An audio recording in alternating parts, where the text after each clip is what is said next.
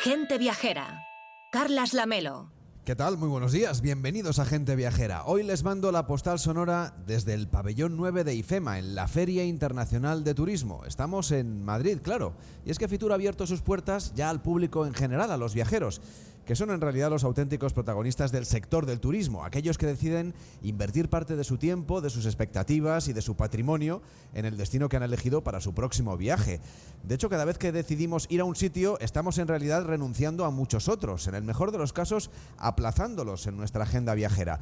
Por eso ferias como esta son una gran oportunidad para darse una vuelta al mundo en tan solo unas horas. El inconveniente, si es que le podemos llamar así, es que venir a Fitur suele despertarnos todavía más ansia por hacer la maleta y poner rumbo a la siguiente aventura.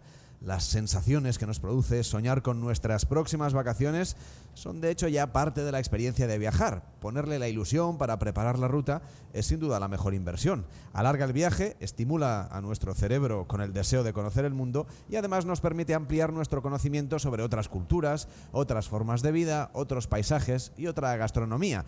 Todo un gusto, claro, para la gente viajera. Desde IFEMA, en el pabellón 9, entre los stands de Melilla, Navarra y Oviedo, en el estudio de Onda Cero en Fitur, les mando hoy la postal sonora de gente viajera.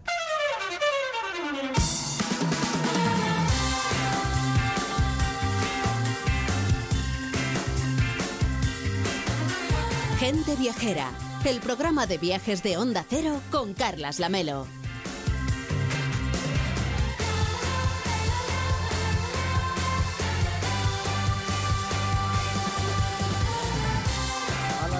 Las 12 y 8, a las 11 y 8 en Canarias, les saludamos en directo desde Fitur. Estamos en el stand 9B14. Si usted está por la feria o tiene pensado pasarse por aquí antes de las 2 de la tarde, la 1 en Canarias, tanto hoy como mañana, aquí vamos a estar esperándole para contarle también a través de la radio, por supuesto, cosas que se pueden hacer aquí en IFEMA y destinos que puede descubrir usted pues para tentarse para un próximo viaje. Víctor Herranz, ¿qué tal estás? Buenos días. Muy buenos días, Carles. ¿Te has tirado ya por la tirolina que han instalado en medio de IFEMA? Pues sí, y además era un poco por la mañana y hacía un poquito de viruji porque está a 10 metros de altura, pero es una experiencia maravillosa, la verdad. Y si yo quiero ir a tirarme cuando acabe el programa, ¿qué es lo que tengo que hacer? Pues nada, simplemente ir a la caseta de la compañía de turismo de Puerto Rico, ponerte un casco y subir arriba, que es donde te ponen el resto de- del equipo y el arnés. ¿Y cómo están siendo un poco las impresiones de la gente viajera que se acerca y de repente se tira por la tirolina? No, pues la verdad que muy buena y algo que hacer en, en familia, ¿no? Como nos explicaba Antonio, un vecino de Jaén, afincado aquí en Madrid. Ah, pues muy bien, nos ha gustado mucho. Hemos subido mi hija de tiene nueve años y yo, y a los dos nos ha gustado mucho. Eh, ella era la primera vez, yo había estado en otros sitios, en otras tirolinas, y bueno, una descarga de adrenalina y una experiencia muy bonita para empezar el día. Vivimos aquí en, un pueblo aquí del sur de Madrid, y aunque somos de Jaén, y hemos venido porque venimos todos los años. Nos gusta mucho y echamos un día muy bueno. Y bueno, eh, nuestros planes pues, son por ver los pabellones, sobre todo de aquí de las comunidades autónomas, eh, algo de Europa, que es lo, que, lo más visitable a mano para nosotros. Y bueno, es una cosa que venimos todos los años y repetiremos mientras siga existiendo. Enrique Domínguez Zuceta, ¿cómo estás? Muy buenos días. Muy buenos días, Carlas. ¿Tú te has atrevido con la tirolina? Todavía no. No, aquí no, pero vamos, ya me he atrevido con unas cuantas por ahí, en- entre bosques y, y barrancos, que es donde realmente te sobrecoges. Pero bueno, sí, es una experiencia muy, muy agradable y una oportunidad de ver las cosas desde otro punto de vista. Les vamos a hablar de muchos destinos, pero uno de los que además ha recibido el impulso de la Organización Mundial del Turismo es Albania, uno de los países más desconocidos de Europa, pero que además, Enrique, merece mucho la pena conocer. De hecho, parece que va a ser el destino de moda este año. Bueno, y que va a ser un, un gran acontecimiento por el atractivo viajero que atesora, porque el país está apretado en la costa del Mar Jónico, con Montenegro al norte y Grecia en el sur y en el este, con unas playas, por cierto, buenísimas en el sur. Desde la montaña de Yogara hacia el sur se suceden unas playas que, bueno, que van a ser un nuevo paraíso mediterráneo desde la montaña de, de Yogara. Eh, y bueno, aunque hay que decir también que tenemos allí Hotel de Melilla, que está un poquito más al norte, en Lecelay Bay, pero mm, para lo pequeño que es, es un poquito menos que la comunidad gallega. Albania tiene muchísimo que ver, entre otras cosas, tres lugares que son patrimonio de la humanidad, con restos de alguna de las civilizaciones más primitivas de Europa, de hace más de 3.000 años, pero sobre todo es un país que se abre a los viajeros y que está en cierto modo virgen, y no nos olvidemos de un factor importantísimo, eh, y es que sus precios son muy, muy asequibles. No me extraña que sea un destino de moda, porque además es perfecto para recorrerlo a tu aire, incluso con tu propio coche de alquiler, porque aquello es Europa cada vez más y sus servicios para moverte a tu aire pues van mejorando muy deprisa. Y luego tiene ese punto misterioso todavía de un país que ha vivido de manera autárquica, aislado del resto de Europa, sin tener relación con el exterior, en el que queda también arquitectura del periodo comunista, que tiene su propio interés como reflejo de ese tiempo, pero también tiene la personalidad geográfica de una de las zonas más bellas del Mediterráneo. Y es que muchos habrán visto seguramente la serie de televisión Los Darrell, mm, que transcurre en la isla de Corfú, la bella isla griega, que está frente a la costa de Albania. El país que hemos visto desde la isla de Corfú está enfrente a menos de 3 kilómetros, eh, a la que se puede cruzar en 20 minutos en un ferry, tiene una costa recortada de calitas estrechas, con rocas, con pinares, que son de sueño. Eh, o sea que, bueno, hay memoria también de que aquello estaba en la salida de Venecia al Mediterráneo Sur, en general, como ves, Carles, pues un millón de atractivos, pero sobre todo una novedad, yo diría, mm, para los viajeros españoles. Nosotros estamos en el pabellón 9, uno de los pabellones donde están las diferentes comunidades autónomas, y es que España ha sido, como siempre, la gran protagonista de esta edición de Fitur. El país ha tenido o está teniendo una gran representación. Bueno, sí, siempre es un acontecimiento ver cómo España refleja eh, que es una gran potencia turística para todos los que llegan desde fuera y la fuerza de las comunidades autónomas que realmente pues, nos dan una lección de calidad positiva a través de sus pabellones. A veces nos gusta ir a ver los pabellones de lugares lejanos, exóticos, pero es espectacular ver el despliegue de cada comunidad, ese pabellón de Andalucía, especialmente escenográfico, la comunidad valenciana, que es una gran potencia turística, las Islas Baleares, que no solamente son un gran centro vacacional, sino que también son la sede de grandes empresas hoteleras internacionales, Murcia, Cataluña, en general un gran despliegue de las comunidades mediterráneas y también pues la gran oferta de las comunidades atlánticas y cantábricas y la creciente importancia del turismo de interior en Castilla y León, en Aragón, en La Rioja o en Navarra, además de este espacio de las Islas Canarias que tenemos aquí al lado, que siempre es acogedor y múltiple porque tiene la presencia individualizada de cada una de las islas, que cada una de ellas pues es un destino turístico por sí mismo. Pero bueno, me ha encantado la intención de diseño de calidad de cada uno de los pabellones, que yo creo que además reflejan muy bien la potencia de nuestro turismo y sus buenas perspectivas de crecimiento y de calidad. Hablabas antes de Baleares, un atractivo de la oferta viajera de las Baleares es la ciudad de Ibiza, que es bien conocida por su animación, pero que tiene además un extraordinario valor patrimonial que está de aniversario. Bueno, sí, es que la ciudad de Ibiza es una maravilla, es uno de esos lugares que no se parece a ningún otro, tiene alma propia, se extiende a todo lo que haya sucedido a lo largo de la historia y que ahora pues nos llega como una verdadera joya. En la ciudad de Ibiza se encuentran juntos un magnífico puerto natural, abrigado, bien protegido del mar abierto y un alto peñón en el que era posible construir una fortaleza para protegerse de los ataques que pudieran llegar por mar y eso pues sigue siendo hoy, yo creo, lo más bonito de Ibiza capital, la manera en que se entreveran allí el mar, el puerto y la ciudad que lo defiende, su vida en la roca. Y también deberíamos integrar en esta, en esta foto las salinas inmediatas y la historia antigua presente en lugares arqueológicos inmediatos como Sacaleta, que, con que bueno, ahí muestra el importante papel de Ibiza en la economía mediterránea en tiempos de los fenicios y de los cartagineses. La ciudad es patrimonio de la humanidad, está celebrando, como tú decías, esos 25 años de su declaración. Eh, y, bueno, una de las cosas más interesantes y seguramente poco conocidas que se pueden ver en Ibiza es la necrópolis del Puig de Smolins con las tumbas púnicas y romanas que se pueden visitar y han dado lugar a un museo repleto de piezas arqueológicas magníficas. Y bueno, pues yo creo que ese museo, ese, eh, ese, ese lugar donde enterraban, pues nos ayuda a conocer la presencia de fenicios, cartagineses y romanos en, en la isla de Ibiza. Pero claro, la joya del patrimonio de la ciudad de Ibiza es la parte alta de la ciudad, en lo más alto del recinto amurallado. Bueno, es que esa, esa parte de la ciudad de Ibiza que se conoce como Dalt Vila, encaramada en la peña que se eleva sobre el puerto y que está completamente amurallada, yo creo que es uno de los paisajes combinados de puerto, ciudad y fortaleza más hermosos de todo el Mediterráneo. Y es muy emocionante recorrer esa parte alta de la ciudad donde se van enredando mm, pues estrechos pasadizos, eh, escalinatas empinadas, con plazoletas llenas de encanto y con miradores abiertos sobre el mar, desde los que se ve también a lo lejos la isla de Formentera y ese corredor marino que los separa tapizado de posidonias. Es natural que Ibiza fuera incluida en la lista del patrimonio de la humanidad porque este casco antiguo, amurallado y bien defendido, pues está considerado como la fortaleza costera mejor conservada de todo el literal eh, mediterráneo. Y, yo creo que no hay paseo como esa ascensión desde el puerto hacia el castillo, esa entrada por las puertas de la parte baja, esa ascensión tranquila esas callecitas empinadas y llenas de tipismo en un recorrido que parece una escenografía medieval por el casco viejo que guarda también naturalmente piezas valiosas, el castillo, la catedral, la iglesia de Santo Domingo, la capilla de San Ciriaco, la verdad es que hay mucho que ver en el casco antiguo, pero también mucho que disfrutar con esas tiendas, esos restaurantes, esas terracitas de ese casco antiguo que lo hace que bueno, que hace que ese, esa parte de Dal Vila, esa parte del casco antiguo, pues sea no sea un museo cerrado, sino que sea un lugar en el el que da gusto pasar las horas.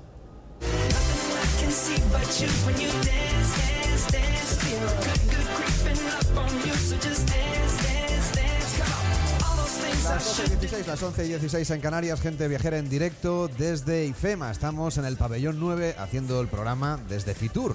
Y las Islas Baleares son el lugar en el que nació el turismo en España, eso ustedes ya lo saben. Además de la ciudad de Ibiza, el conjunto del archipiélago está presente en Fitur con una amplia oferta cultural y deportiva para que vayamos a Baleares en cualquier momento del año. Saludamos a Marga Proens, que es presidenta del gobierno de las Islas Baleares. ¿Qué tal está? Buenos días. Hola, muchísimas gracias por, por esta invitación ¿no? a hablar de, de, turismo. Desde luego que Baleares es el lugar en el que nació el turismo en España, eso yo creo que no lo niega nadie, con lo cual venir aquí a Fitur a presentar novedades es todo un reto, pero, pero ustedes traen cosas nuevas este año. Sí, yo siempre lo digo, yo soy, estoy muy orgullosa de ser eh, la presidenta de una tierra que vive eh, del turismo, que fuimos los pioneros en un tipo de, de, turismo vacacional, de turismo familiar y que eh, hubo una generación de, de, emprendedores, y a mí me gusta destacarlo, sin muchas guías, sin muchos gurús, solo con un, un espíritu, ¿no? Una, una, valentía, un olfato empresario que fueron capaces de convertir Baleares en una potencia turística a nivel mundial. Y es un orgullo cuando viajamos por todo el mundo y vemos estas cadenas eh, hoteleras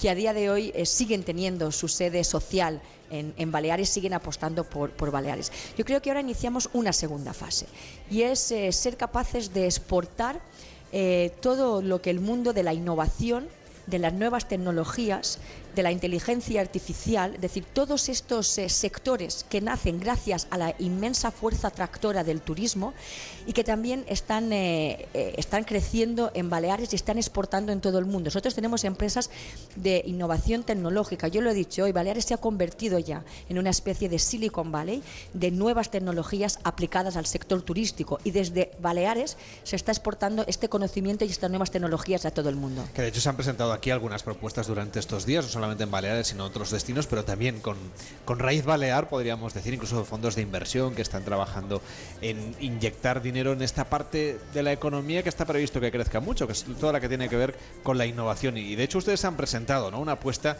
por el desarrollo de la inteligencia artificial. Todo el mundo habla con, con mucho temor. ¿Ve usted en la inteligencia artificial una oportunidad para el turismo?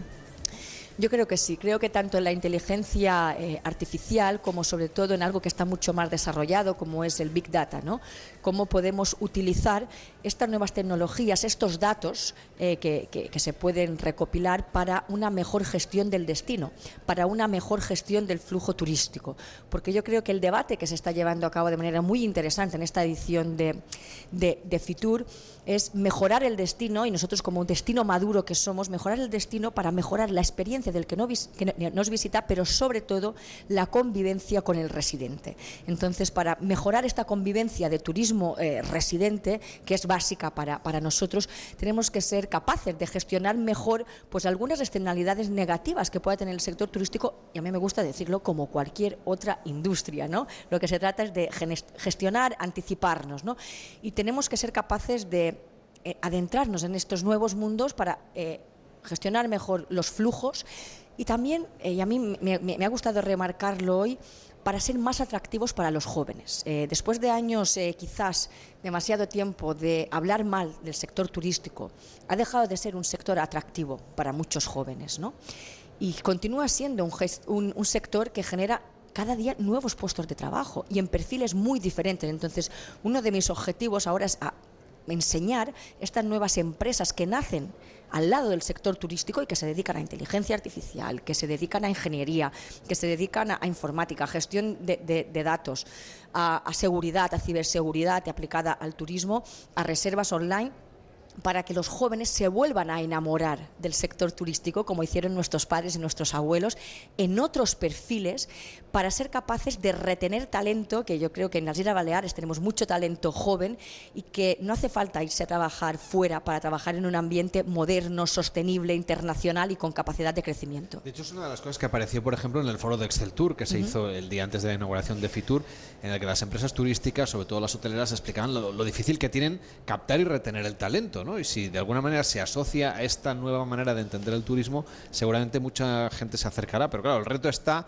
en cómo hacer compatible esta industria de la que usted hablaba con el día a día de la gente que vive en las islas y quienes van allí a trabajar, porque hay muchos que les, que les cuesta realmente eh, un esfuerzo importante acercarse al lugar de trabajo o poder pagar el alquiler. ¿Eso cómo se puede resolver? Sin ninguna duda. Nosotros tenemos, eh, yo siempre digo que frente a, una España ¿no? que, que se vacía y otra España que crece. Nosotros somos eh, la España que se llena, ¿no? Entonces esto en un territorio pequeño, en un territorio frágil, limitado, evidentemente con un eh, crecimiento poblacional muy importante, aparte de los 17 millones de, turistas que somos capaces, y a mí me gusta decirlo con orgullo, que somos capaces de recibir, que somos capaces de albergar y que año tras año nos siguen eligiendo para pasar los mejores días del año, que son los días de, vacaciones, ¿no? Por eso digo que podernos dedicar a esto es una, es una suerte, ¿no? Pero efectivamente tenemos una presión inmobiliaria muy importante. El tema eh, de la vivienda se ha convertido en la principal, el principal problema de, los ciudadanos. Estamos explorando nuevas vías, eh, como por ejemplo eh, que, las, que los hoteles puedan destinar parte de, su infraestructura, puedan crecer si lo, destinan a, vivienda para los trabajadores y a vivienda para los empleados. Es decir, hay que ser creativos, hay que, hay que buscar otras fórmulas, porque uno de los retos los que nos vamos a enfrentar en esta temporada turística va a ser precisamente la falta de profesionales en muchos sectores. Por eso hay que apostar también, y yo vengo eh, aquí a Fitur, he venido aquí a Fitur a hablar mucho de formación. ¿De formación en qué? Pues en estos nuevos perfiles que son los que las empresas nos requieren. Formación profesional, formación profesional dual. Y hacer esta formación profesional dual tenemos eh, la suerte de tener grandes empresas, eh, grandes empresarios en Baleares, buscar complicidades con ellos, pero de verdad, y que los jóvenes desde el primer día puedan eh, poner en práctica sus conocimientos en una empresa con posibilidad de quedarse, de crecer. En definitiva, insisto, no podemos hablar de mejorar la calidad si no mejoramos la capacitación de los profesionales ¿no? y, la calidad de vida de, los profesionales, que para nosotros es muy importante. Marga Proens, presidenta del Gobierno de las Islas Baleares, gracias por acompañarnos, por estar aquí hoy en Gente Viajera en este especial desde Fitur y hasta la próxima. Muchísimas gracias y, y animar y de verdad invitar a todos los amigos de gente viajera a que descubran esta alma mediterránea, a que descubran todas las caras que tiene, eh, que, tiene que ofrecer eh, las Islas Baleares en toda, en toda su dimensión y durante todo el año que se van a llevar una sorpresa. Una vez soñé lo que el futuro me deparaba. Había un patio andaluz, mi niño toca la guitarra el otro se echaba un directo desde Fitur, una de las ciudades de las que ha podido disfrutar el equipo de gente viajera en esta temporada ha sido Enrique, la ciudad de Córdoba. Bueno, es una ciudad en la que siempre nos encontramos muy a gusto. Es una ciudad de bellezas evidentes, pero de bellezas también muy secretas. No sé si es más bonita eh, por lo que no se ve fácilmente que por lo que se ve cuando recorres la mezquita, el Alcázar de los Reyes Cristianos, el puente romano, la judería, pero hay que alejarse ligeramente de ese entorno, entrar en el barrio de Santa Marina, el barrio de los toreros, de las iglesias fernandinas, hay que entrar en el Palacio de Viana con sus 13 patios formidables llenos de plantas de todo el mundo, de fuentes, de ventanas y, de balcones maravillosos que nos muestran pues esa Córdoba oculta, cotidiana, eh, casi secreta, pero desde luego llena de perfumes y sumamente acogedora. Claro, lo que decíamos, no perderse cuando uno va a Córdoba la visita a sus patios, el patrimonio monumental, degustar la gastronomía y visitar, por supuesto, la Mezquita Catedral. José María Bellido, alcalde de Córdoba, ¿cómo está? Buenos días. Pues muy buenos días, encantado de veros, en este caso por aquí, por Fitur. Y además con muchas novedades, porque creo que tienen ustedes nuevas conexiones aéreas o van a tenerlas muy pronto. Sí, eh, afortunadamente, porque teníamos ahí una herida abierta en la ciudad, porque el aeropuerto llevaba décadas eh, cerrado, no había vuelos comerciales. Y ayer ya por fin pudimos cerrar un primer acuerdo con, con Iberia Regional, con Nostrum para comenzar a tener rutas aéreas regulares en esta misma temporada de verano, a partir del 4 de julio, tanto a las Islas Baleares, a Palma de Mallorca, como a las Islas Canarias, a las Palmas de Gran Canaria. Y es un, es un primer paso importante, eh, por lo que supone en sí, porque nos abre al mundo, sobre todo a través del aeropuerto de Palma de Mallorca, que además de los intercambios, uno de los más importantes de España. El tercero, si no me equivoco, en operaciones, con lo cual nos abre una conectividad mundial a través de Mallorca, donde queramos ir y luego por lo que supone también, lo tengo que decir, de, autoestima de una ciudad que veía como a nuestro alrededor crecían ciudades con aeropuertos, con conexiones y cómo nos quedábamos ahí un poco atrás, siendo sinceros. Entonces, bueno, es un primer paso importante que queremos seguir avanzando. Hay una estrategia de conectividad de la Junta de Andalucía donde se va a tener en cuenta el aeropuerto de Córdoba y espero que, además de estas primeras conexiones, que por cierto le quiero agradecer enormemente a, a Innostrum que, que haya dado ese primer paso, pues eh, próximamente podamos tener todavía más conexiones también con importantes aeropuertos. Eso seguro que contribuye también a que ese turismo de congresos, porque ustedes están apostando, pues también se vaya desarrollando de manera más fácil, ¿no?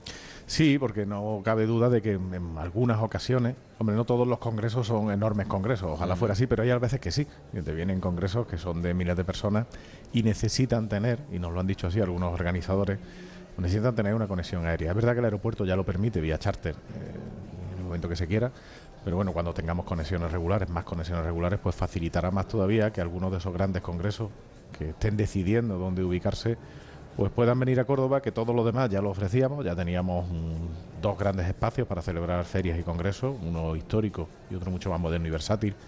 Eh, ofrecemos, como tú bien has dicho al principio, pues lo que supone la única ciudad del mundo que tiene cuatro declaraciones patrimonio de la humanidad, una oferta cultural enorme, una gran ciudad, porque somos una gran ciudad con buenos servicios públicos para quien quiera venir y nos faltaba esta conexión aérea, bueno, pues ya también la podemos ofrecer. O sea, Patrimonio Humanidad que tiene eh, como uno de sus emblemas, por supuesto, la Mezquita Catedral, donde estuvimos además la última vez que estuvimos haciendo el programa en directo, y que es un polo de atracción. A mí me da la sensación de que bueno, es una oferta complementaria a cualquier congreso el hecho de poder vivir la experiencia de conocer todo este patrimonio, ¿no? O los patios, por ejemplo. claro, nosotros Córdoba es reconocible en el mundo, en España, eh, por nuestra historia y por nuestro patrimonio. Si no, no podemos equivocarnos. Nuestro principal bagaje es la Mezquita Catedral, que es el tercer monumento, a veces el segundo más visitado de España, según los años. primero siempre la Alhambra de Granada, luego pues, entre la Sagrada Familia y la Mezquita Catedral de Córdoba nos disputamos el segundo o el tercer puesto. Eh, y evidentemente el conjunto histórico, la fiesta de los patios, Medina Zara, en fin, eso es lo que nos hace reconocible, el principal atractivo que tiene la ciudad y no, no vamos a cambiar eso, ni tenemos intención de cambiarlo. Ahora bien, eso es complementario, efectivamente, a abrirnos a otras cosas que Córdoba ofrece y que seguramente eh, tener ese patrimonio tan grande ha proyectado una sombra enorme sobre otros aspectos que tiene la ciudad que se descubren cuando se está allí y sorprenden. Eh, sorprende, por ejemplo, la oferta que tenemos en el mundo ecuestre, en caballerizas reales, con un espectáculo ecuestre de primer nivel de las escuelas europeas, como la de Jerez, como la de Viena, como la de Lisboa. Eh, yo he estado, lo he acompañado en ocasiones eh, por Europa y puedo asegurar que, que tenemos el mismo nivel. Sorprende un término como Córdoba, una ciudad como Córdoba, que ofrece también turismo de naturaleza, porque tenemos la sierra en la misma ciudad. No tienes que salir de la ciudad, ya tienes la sierra, con núcleos de población que están dentro ya de la sierra, como otra sierra, como Cerro Muriano, que ofrecen un turismo de naturaleza a quien lo quiera sorprende la oferta gastronómica, en definitiva. Y todos estos atractivos que sorprenden tanto cuando se conocen, pues para un turismo profesional y de congresos, evidentemente es una ciudad eh, pues muy deseable para, para, estar allí, porque no es lo mismo terminar tu jornada laboral en el congreso o en la feria y no tener una oferta alrededor que terminar y poder hacer todas estas actividades que hemos dicho, ¿no? Pues evidentemente mucho más atractivo que otras ciudades. Y para la fiesta de los patios, por ejemplo, todavía falta, pero bueno, ya la gente se va se va organizando para ir a disfrutarla. ¿Qué novedades están ustedes pensando para este año? Bueno, la fiesta de los patios lo que estamos haciendo, además de la fiesta, es que eh, los patios sean un atractivo a lo largo de todo el año. Es decir, ahora mismo ya eh, cualquier persona que quiera venir a la ciudad, especialmente en épocas significativas, Semana Santa, Navidad, y luego en rutas permanentes, pues puede conocer los patios. ¿no? La fiesta de los patios es algo que tenemos que cuidar mucho, porque eh, no debemos morir de éxito.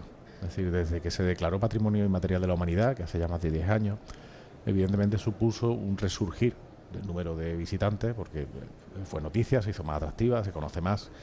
Y claro, la fiesta hay que cuidarla mucho porque al final es algo artesanal, digámoslo así, ¿no? es una experiencia de visitar la casa de alguien, un patio, que te atienda su propietario o su cuidador, que te explique qué es lo que está haciendo. Además lo explican con un cariño, con, mucho cariño, con un orgullo. Tú lo sabes bien. Entonces, ¿qué es lo que no podemos hacer? Que se convierta en una fiesta de masas, porque entonces eh, perdería su sentido, eh, perdería su encanto y seguramente la sobreexplotación haría que incluso el patio se deteriorara, etcétera. Entonces, lo que estamos haciendo es tratar de impulsarla más en todo el año para que sea más fácil visitar los patios, aunque sea fuera de la fiesta, que se conozca la experiencia, de manera que no saturemos la propia fiesta de los patios, porque creo que eso sería un, peligro futuro para la ciudad. José María Bellido, alcalde de Córdoba, gracias por acompañarnos. Buenos días. muchísimas gracias, Carlos, por esta oportunidad.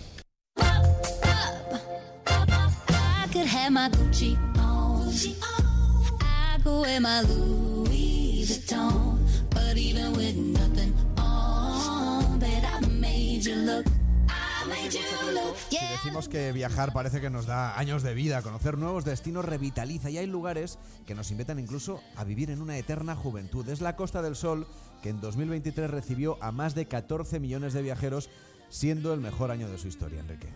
Bueno, la verdad es que eh, cuando pensamos en la Costa del Sol pensamos en esa maravillosa imagen de sus playas mediterráneas, de su microclima, de extraordinaria dulzura, pero que em, invita también a dar la espalda al mar y encaramarse por las sierras para conocer esa Málaga interior que tiene como emblema Ronda y como última aportación esa declaración de la Sierra de las Nieves como Parque Nacional en torno a pueblos encantadores como Tolox y Junquera, o sea que invitamos a quien vaya allí a descansar y a cuidarse, pues que se dé un paseo por el interior. Vamos a saludar a Francisco Salado, presidente de la Diputación de Málaga y de Turismo y Planificación Costa del Sol. Buenos días. Buenos días, encantado. Con cifras tan buenas, claro, se presenta el año como un reto, imagino. Así es, superar los, los récords año tras año cada vez más difícil.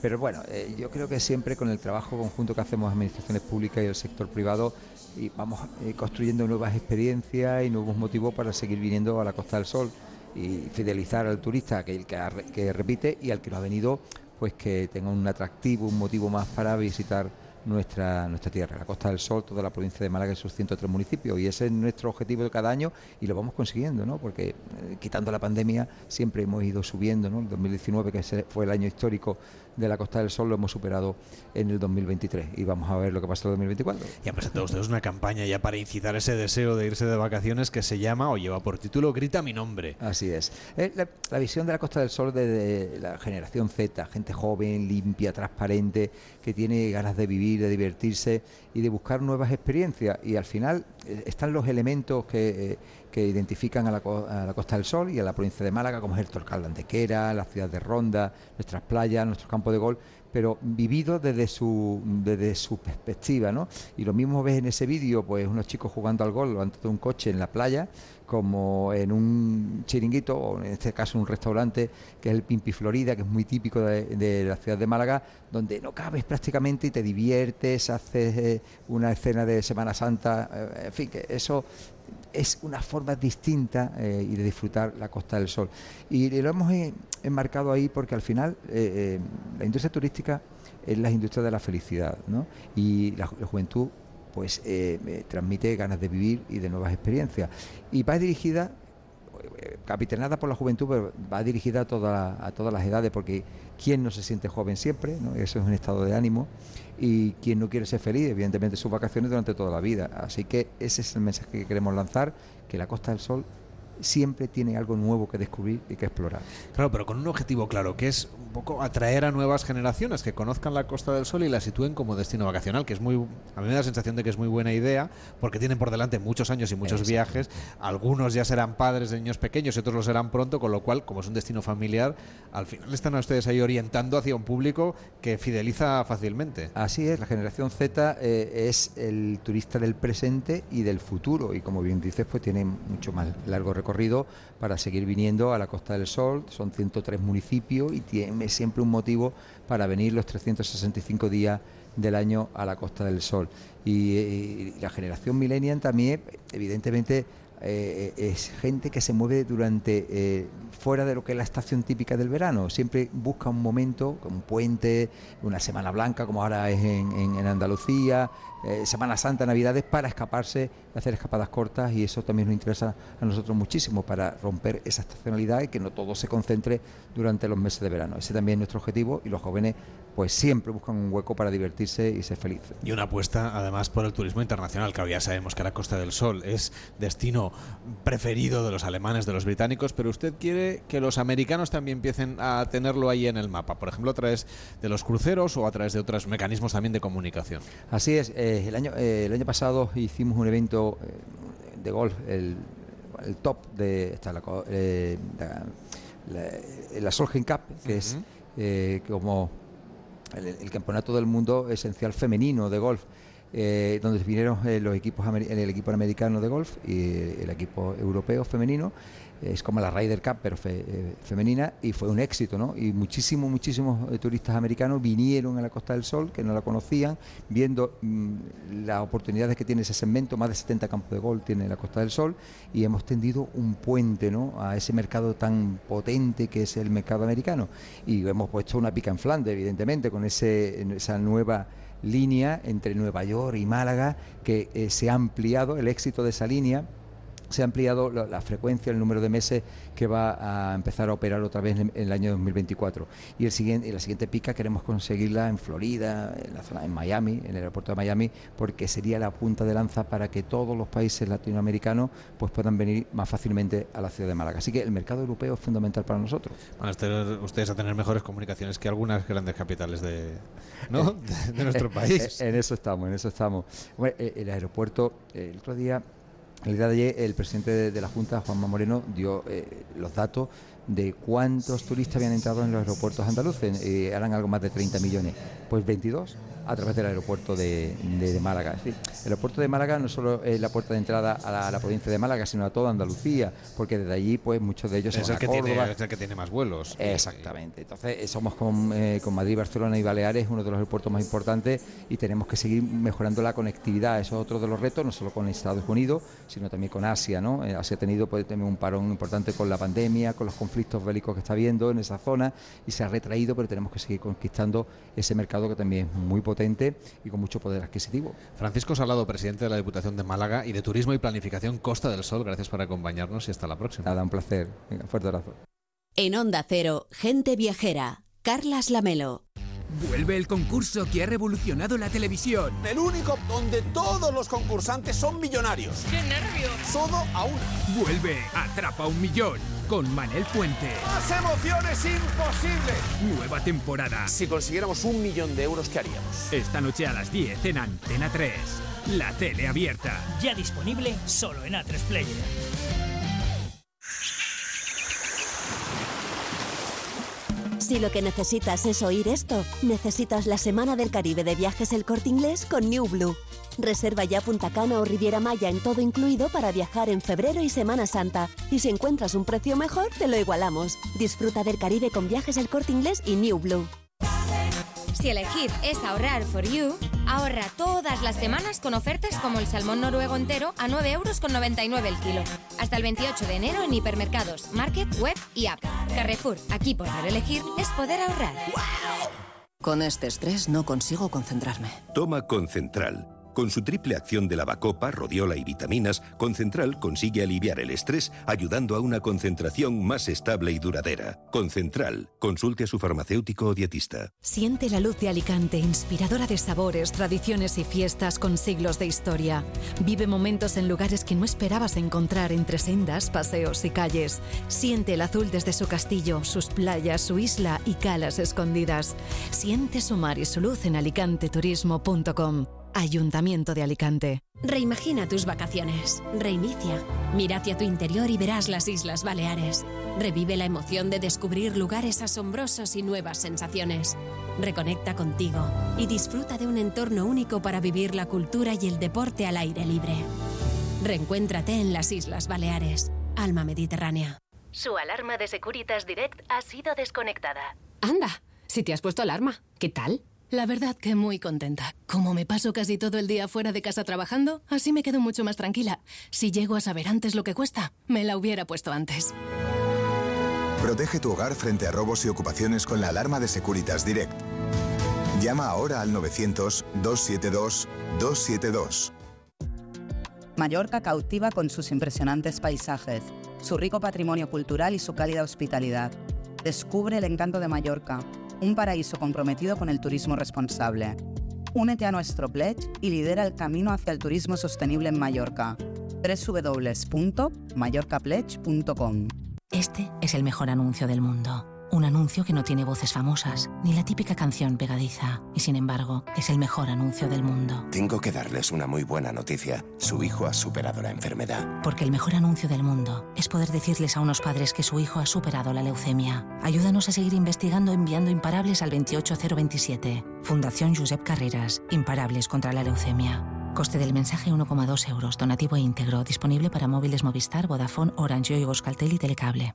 Contratar la luz con Repsol, ahorrar en tus repostajes. Contratar la luz con Repsol, ahorrar en tus repostajes. Contratar la luz con Repsol. ¿Pero qué estás haciendo?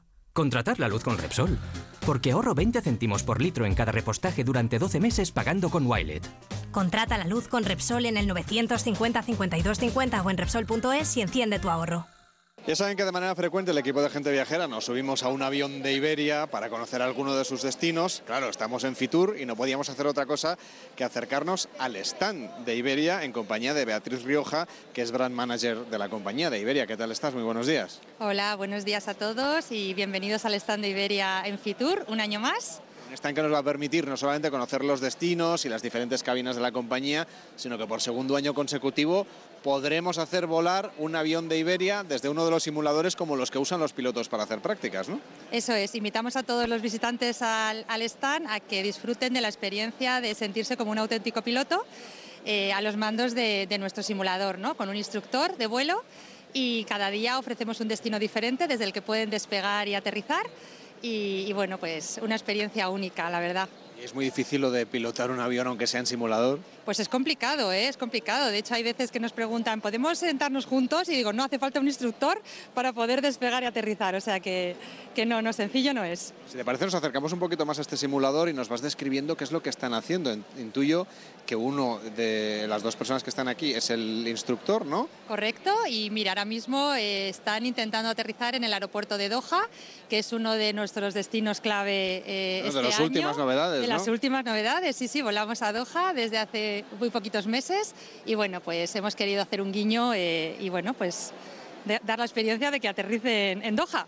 ¿Sabes algún otro aeropuerto donde podríamos eh, pues intentar eh, la, maniobra? Sí, pues pueden intentar la maniobra en el aeropuerto de Bogotá, en el aeropuerto de México o en el de Buenos Aires, porque este stand lo que hemos querido transmitir a todos los visitantes es que somos bueno, pues, la puerta América Latina y, y, y conectamos Europa con América Latina, ¿no?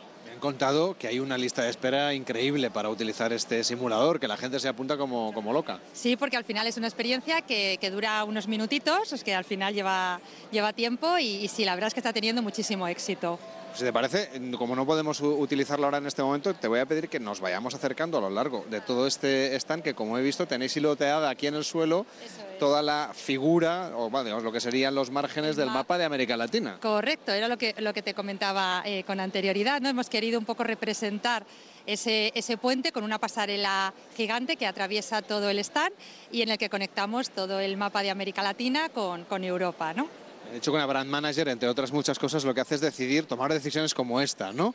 A través de los colores corporativos, obviamente, de la compañía, cómo trasladar esto a, la esencia de un lugar por el que van a pasar cientos de personas durante todo este fin de semana que ya está abierto IFEMA, ya está abierto FITUR para que venga el público final, ¿no? Los viajeros. Eso es, lo que hemos querido trasladar es un poco el ADN de la marca, de la cercanía, la naturalidad, todo lo que Iberia representa, ¿no? Eh, pues eso, en un espacio y creemos que, bueno, que un año más lo, lo hemos conseguido. Me parece que es una de las cafeterías más animadas o de los espacios gastronómicos más animados de cuantos hay en la feria.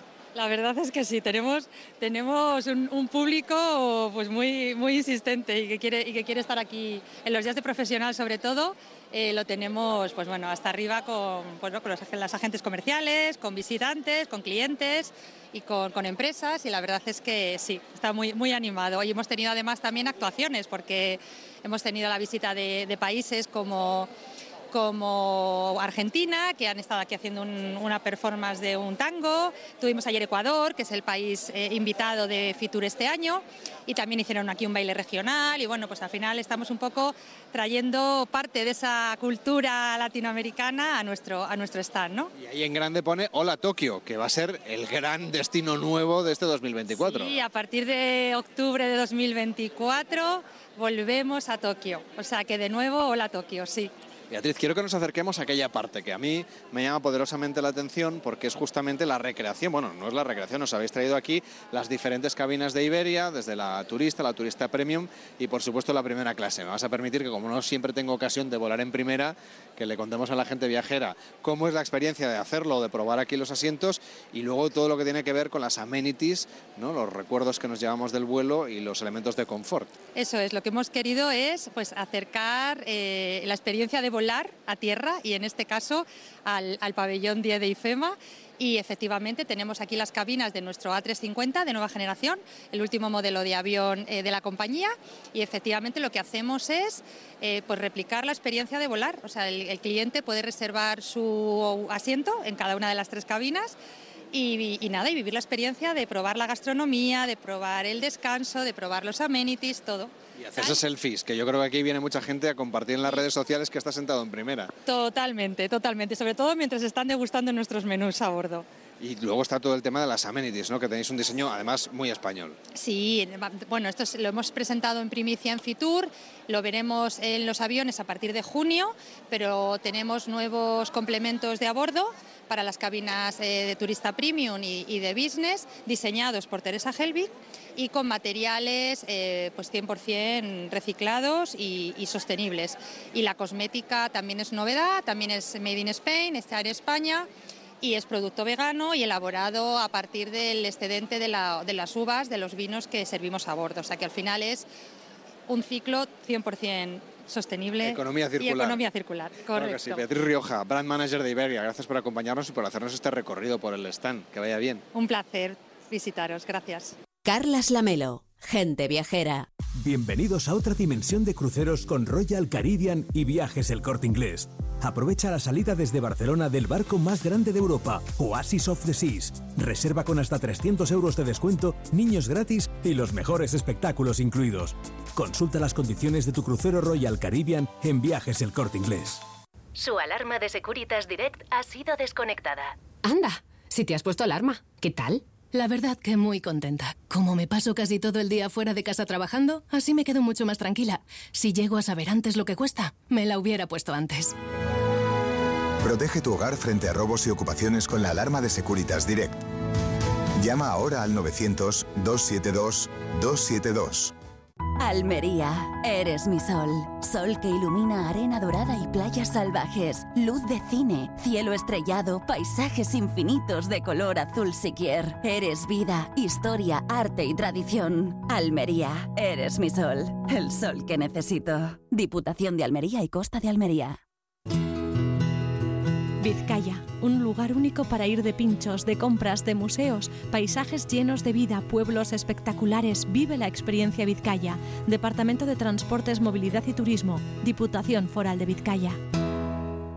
Si elegir es ahorrar for you, ahorra eligiendo segunda unidad al 70% de descuento en más de 2.000 productos, como en los Activia cremosos de 120 gramos pack de 4. Comprando dos te ahorras el 70% en la segunda unidad. Hasta el 12 de febrero en Carrefour, Carrefour Market y Carrefour.es. Carrefour, aquí poder elegir es poder ahorrar.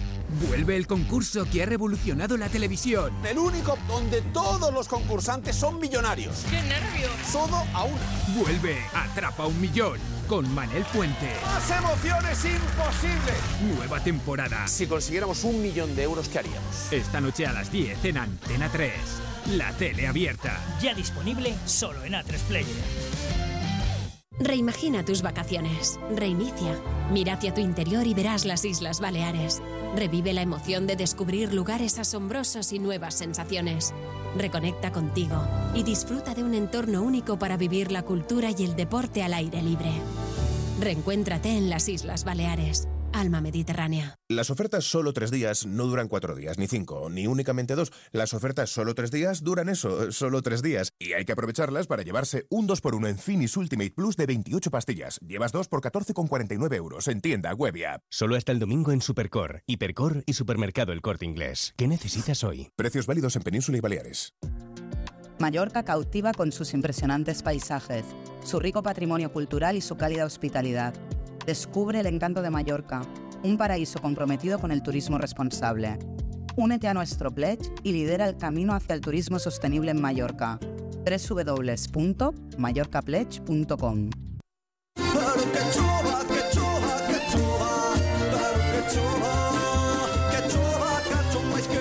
En Onda Cero, gente viajera. Carlas Lamelo.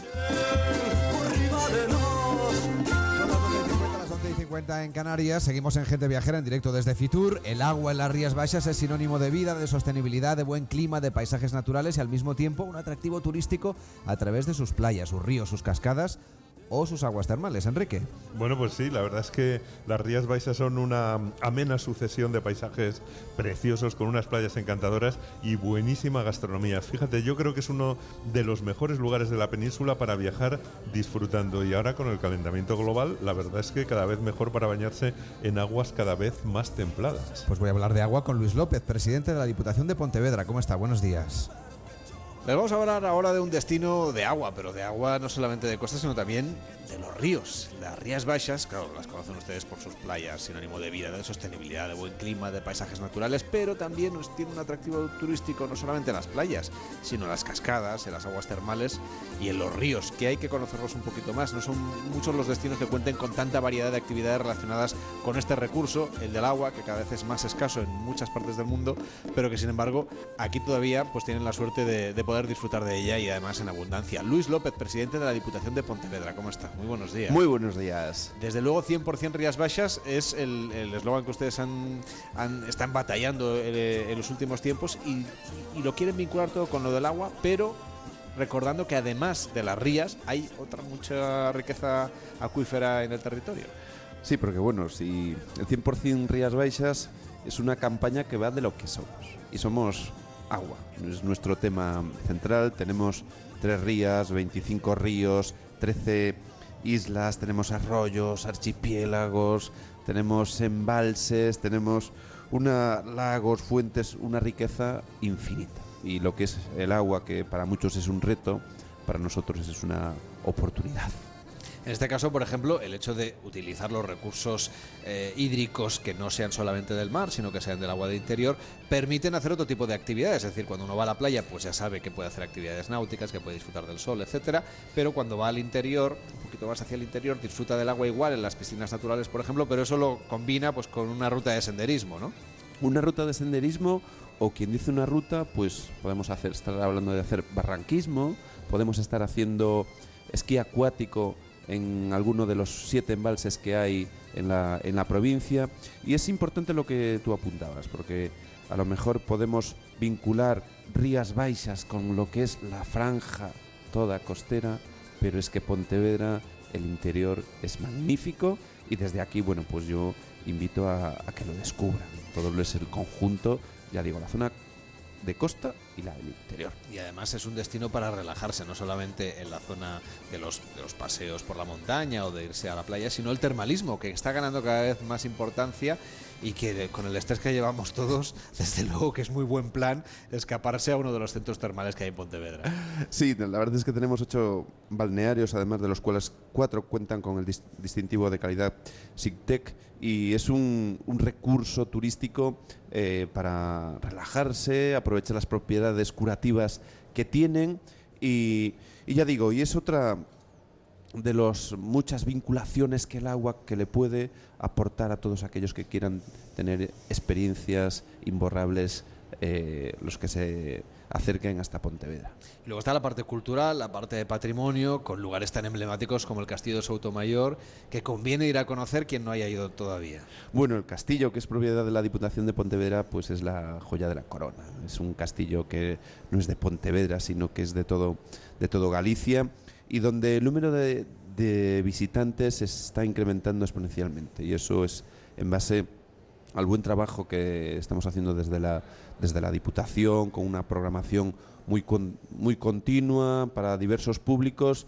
Y de verdad, eh, yo pues es de otro de los recursos que invito a que lo descubran. Les va a encantar. La gente va a Galicia muchas veces también peregrinando, haciendo alguna de las etapas del Camino de Santiago y por la provincia también pasan varias variantes del camino que se pueden realizar.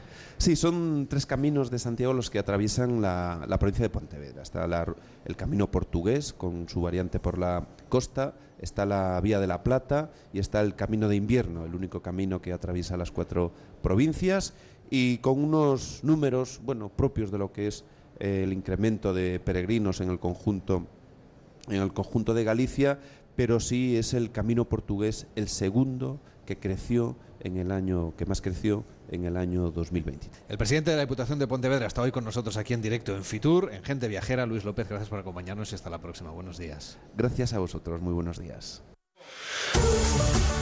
Vamos ahora a la Costa Dorada, que es una de esas zonas de nuestro país que destaca por las aguas cristalinas y tranquilas, donde se puede disfrutar pues, de unas vacaciones en la playa, pero durante cualquier momento del año, porque su capital, Salou, es un municipio de larga trayectoria de vocación turística que busca ofrecer a los viajeros pues, eh, todo aquello que tenga que ver con las experiencias, por ejemplo, gastronómicas, también culturales. Están esforzándose por reconvertir parte de, de la experiencia turística y por eso hemos invitado a Pera Granados, que es el alcalde de Salou. Buen día, buenos días. Hola, buen día, Tutón. Buenos días. Queremos conocer la importancia que es- significa para ustedes el hecho de cambiar un poco el enfoque del destino para diversificar el turismo, para centrarse en otras propuestas como el turismo deportivo, el turismo cultural. Bien, eh, Salou es un- uno de los municipios más importantes de costa, no solamente de Cataluña, que lo es el más importante, sino también de la, de la península ibérica. Es un municipio estacional porque eh, nosotros, nuestro modelo es un turismo familiar y por tanto las familias solamente hacen vacaciones en periodos escolares. Y para ser sostenibles, no solamente desde el punto de vista medioambiental, que lo estamos haciendo y en los otros parámetros, sino que también económicamente y socialmente, pues tenemos que trabajar la desestacionalización de la temporada. De hecho, es un camino que ya se ha iniciado y que este año 2023 hemos visto que ya ha tenido resultados. Eh, como datos, decir que Salou ha tenido un crecimiento en el número de visitantes, pero particularmente será en esos meses en los que no son eh, veraniegos. ¿no? Y en ese sentido estamos contentos porque además ha ido aparejada también de un incremento del gasto y el turista que durante todo el año nos ha visitado y en verano ha crecido en el gasto con relación al año pasado, que ya fue muy superior al del 2019, que es el año de referencia, sino que también eh, el turista que nos visita fuera de los meses de verano, su crecimiento ha sido superior al del, el del verano. Entonces detectamos que es una línea iniciada que nos puede dar muy buen resultado para que eh, Salou sea también sostenible económicamente y también, como no, eh, socialmente. Cuando hablo eh, sostenible económicamente me refiero a la economía turística, porque Salou es una ciudad de más de 31.000 habitantes y por tanto tiene su economía local. Pero estamos hablando siempre en términos eh, turísticos. Esa, esa infraestructura y ese gran producto que ofrece Salou para poder disfrutar más allá de los meses de verano, a los que habías hecho referencia, pues como es la gastronomía, ahora estabas hablando del deporte, pero también la recuperación del patrimonio histórico, también la recuperación de nuestro patrimonio natural, etcétera, y nuestro entorno. ¿no? Yo no creo que haya muchos destinos, no en España, sino en Europa, que puedan decir que a 20 minutos pues tienen un, un adeo con una característica en la que solamente hay dos en España, que es de calidad, que es La Rioja y el Priorat, pero es que además hay otras en este entorno, un número muy importante de denominaciones de origen, que hace que Salou también se posicione como un destino gastronómico y enológico. La gastronomía es un elemento muy importante para ha dado un salto cuantitativo y cualitativo muy grande y tenemos unos grandes profesionales y unos excelentes establecimientos donde mm, la gastronomía pues es un atractivo ya en sí mismo eh, turístico. En definitiva, que Salou tiene muchos elementos para poder vivir una gran experiencia e intentar, en definitiva, ser feliz, porque las vacaciones todo el mundo quiere pasárselo bien y ser feliz. Hablamos de la gastronomía. A mí me consta, por ejemplo, que en las presentaciones que usted va haciendo del destino en las ferias internacionales, aquí en Fitur, también en la ciudad de Barcelona, allí cuando va no sé, a Londres, etcétera, siempre se lleva usted a los cocineros locales para que la gente conozca la realidad de los productos y de la elaboración y que incluso me han contado que aprovecha usted los olivos que hay plantados en el municipio y elaboran un aceite. Sí, nosotros eh, tenemos, cuando digo nosotros me refiero de caso al municipio de Salou, lo que es el ámbito público, tenemos 1.400, más de 1.400 olivos en terrenos que son de titu- titularidad pública del, del Ayuntamiento de Salou y por lo tanto del municipio de Salou. Y hemos hecho una primera, una primera prueba con, con 240 olivos, han salido 700 litros de aceite. Con esto nosotros también lo que hacemos es recuperar un relato histórico. Se desconoce totalmente que Salou tenía una actividad agrícola en su, en su momento y en su día. Y esto nos da el sentido de que es ese patrimonio relacionado con la gastronomía, pero también ese patrimonio relacionado con, con nuestra historia. ¿no? Pera Granados, alcalde de Salou, gracias por acompañarnos, que vaya bien. Muchas gracias a ustedes, un placer estar aquí con todos ustedes. Gracias de verdad.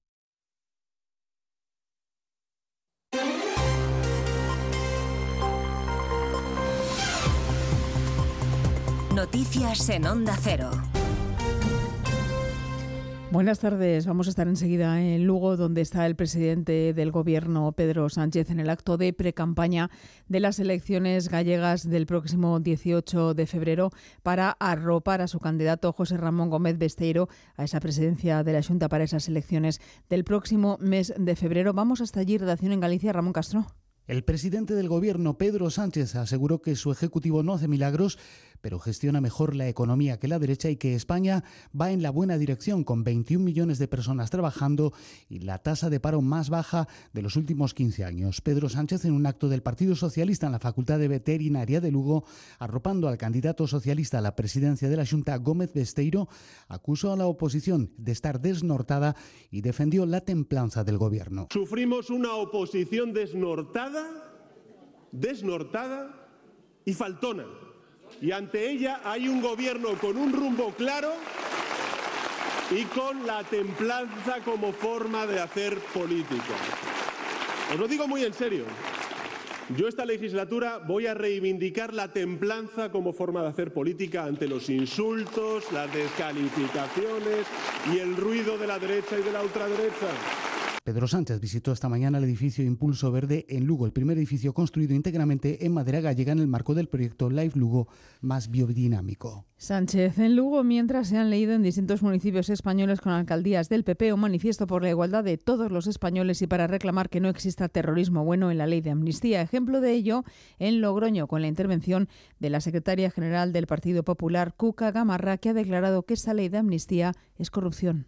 Estamos en estos momentos cuando vemos la tramitación de la ley de amnistía ante un absoluto ejercicio de corrupción política.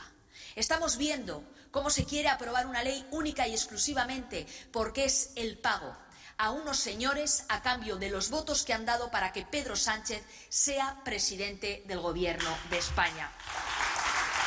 Con reelección además del líder de Vox, Santiago Abascal, como presidente del partido por cuatro años más, en la Asamblea General Extraordinaria que se está celebrando en Madrid y donde también se ha elegido un nuevo Comité Ejecutivo Nacional propuesto por Abascal, en el que Ignacio Garriga, además de secretario general, asumirá también el rol de vicepresidente y así se acaba de expresar.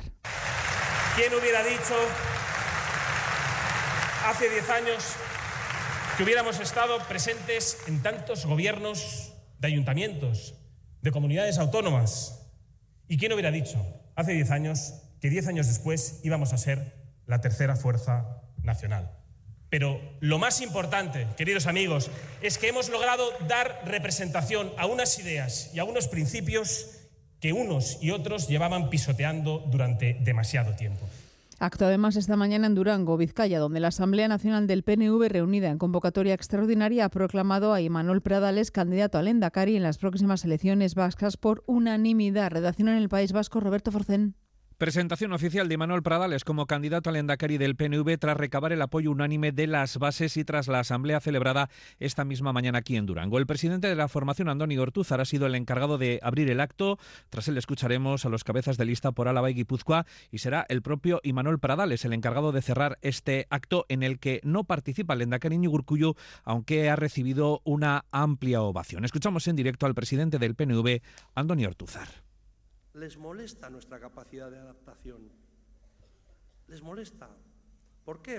Ese es el sonido directo que llega desde Durango. Es noticia además la reapertura de la autopista P7 a su paso por la frontera después de permanecer cortada desde ayer al mediodía por las protestas de los agricultores franceses. En el exterior contamos que el carguero británico Martin Luanda continúa ardiendo en el Golfo de Adén después del ataque aéreo efectuado contra el buque por la insurgencia hutí de Yemen sin que se tenga constancia de víctimas mortales ni heridos. Y en nuestro país, la llegada en las últimas horas de tres nuevos cayucos con 257 migrantes al Hierro y Gran Canaria. Cuatro de ellos han tenido que ser evacuados a hospitales. Deportes David Camps. Cuatro partidos se juegan hoy, vigésimo segunda jornada de Liga en Primera División. A las cuatro y cuarto Las Palmas Real Madrid, a las seis y media Barcelona Villarreal, convocatoria del conjunto azulgrana Alfredo Martínez. Xavi Hernández ha convocado a 21 jugadores para el partido frente al Villarreal con siete sensibles bajas. La última es la de Seri Roberto, que tiene unas molestias en el tendón de Aquiles de la pierna izquierda, en el pie izquierdo. Se une a las de Gaby, Ter Stegen, Marcos Alonso, Rafinha y Alejandro Valde, que atención hemos sabido en el día de hoy también se someterá a una operación quirúrgica en Finlandia a cargo del doctor Lasse Lampeinen, que ya operó a Ansu Fati en su día en la localidad de Turku. Es prácticamente decir adiós a la temporada. Tiene afectado el tendón del isquiotibial del muslo derecho. Una nueva contrariedad para el Barcelona que necesita ganar al Villarreal para seguir manteniendo el pulso en la cabeza de la liga. A las 9 Mallorca Betis, a las 2 Real Sociedad Rayo Vallecano, finalizado Almería 0 a la vez 3. Mañana juega el líder, el Girona en Vigo ante el Celta, el Atlético de Madrid lo hará ante el Valencia. El técnico rojiblanco Simeone habla sobre el nuevo fichaje del Atleti, el belga Vermiren. Tiene un presente bueno y seguramente un futuro importante. Habrá que trabajar con él, habrá que ayudarlo para que crezca y obviamente pueda desarrollar todo lo que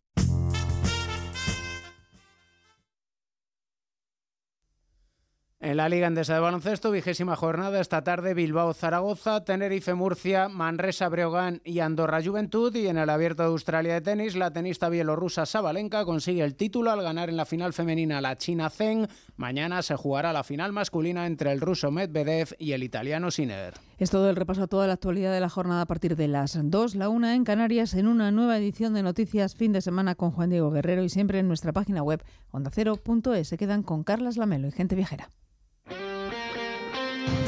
Este sábado, la liga se juega en Radio Estadio. Con el liderato en juego y en el estadio de uno de los equipos revelación, desde Gran Canaria, Las Palmas, Real Madrid.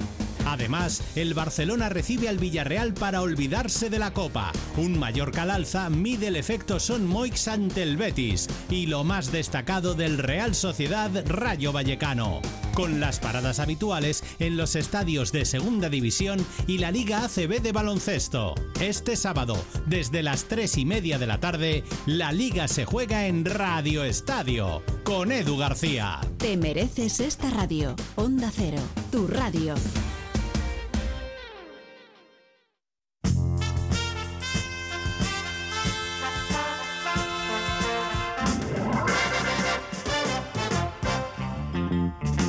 Gente Viajera, el programa de viajes de Onda Cero con Carlas Lamelo.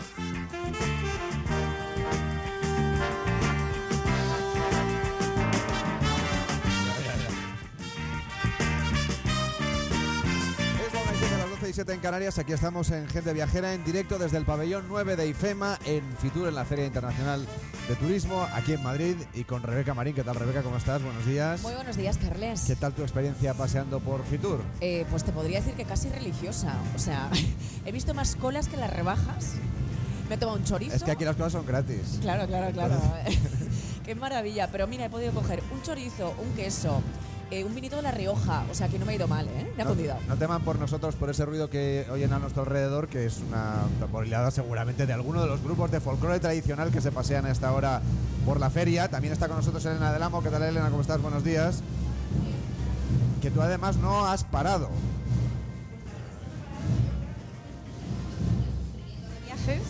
Veintitantos años escribiendo de viajes, pues imagínate la cantidad de gente que he conocido en este tiempo y, pues por los pasillos de lunes a, o sea, de miércoles a viernes, que eran los días para profesionales, te encuentras a tanta gente por los pasillos que no hay manera, bueno, pues de, de- de- de dejar de saludar, te vas, eh, claro, parando con unos y con otros.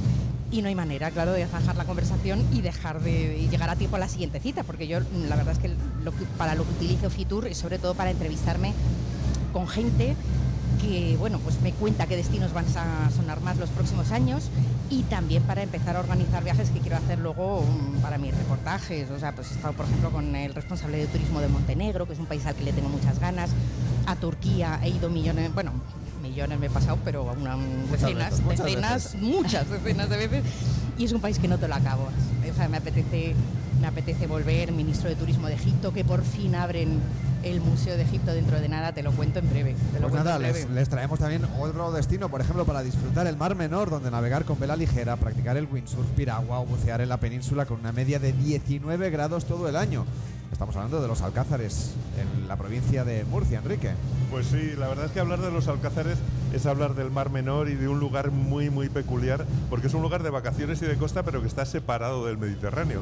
Allí empezó a tener un perfil vacacional propio con el Hotel Balneario La Encarnación en 1904. Además tiene una historia aeronáutica con un buen museo desde que tuvo aeródromo en el año 1915 y un paisaje de palmeras muy, muy especial. O sea, que es un sitio a descubrir.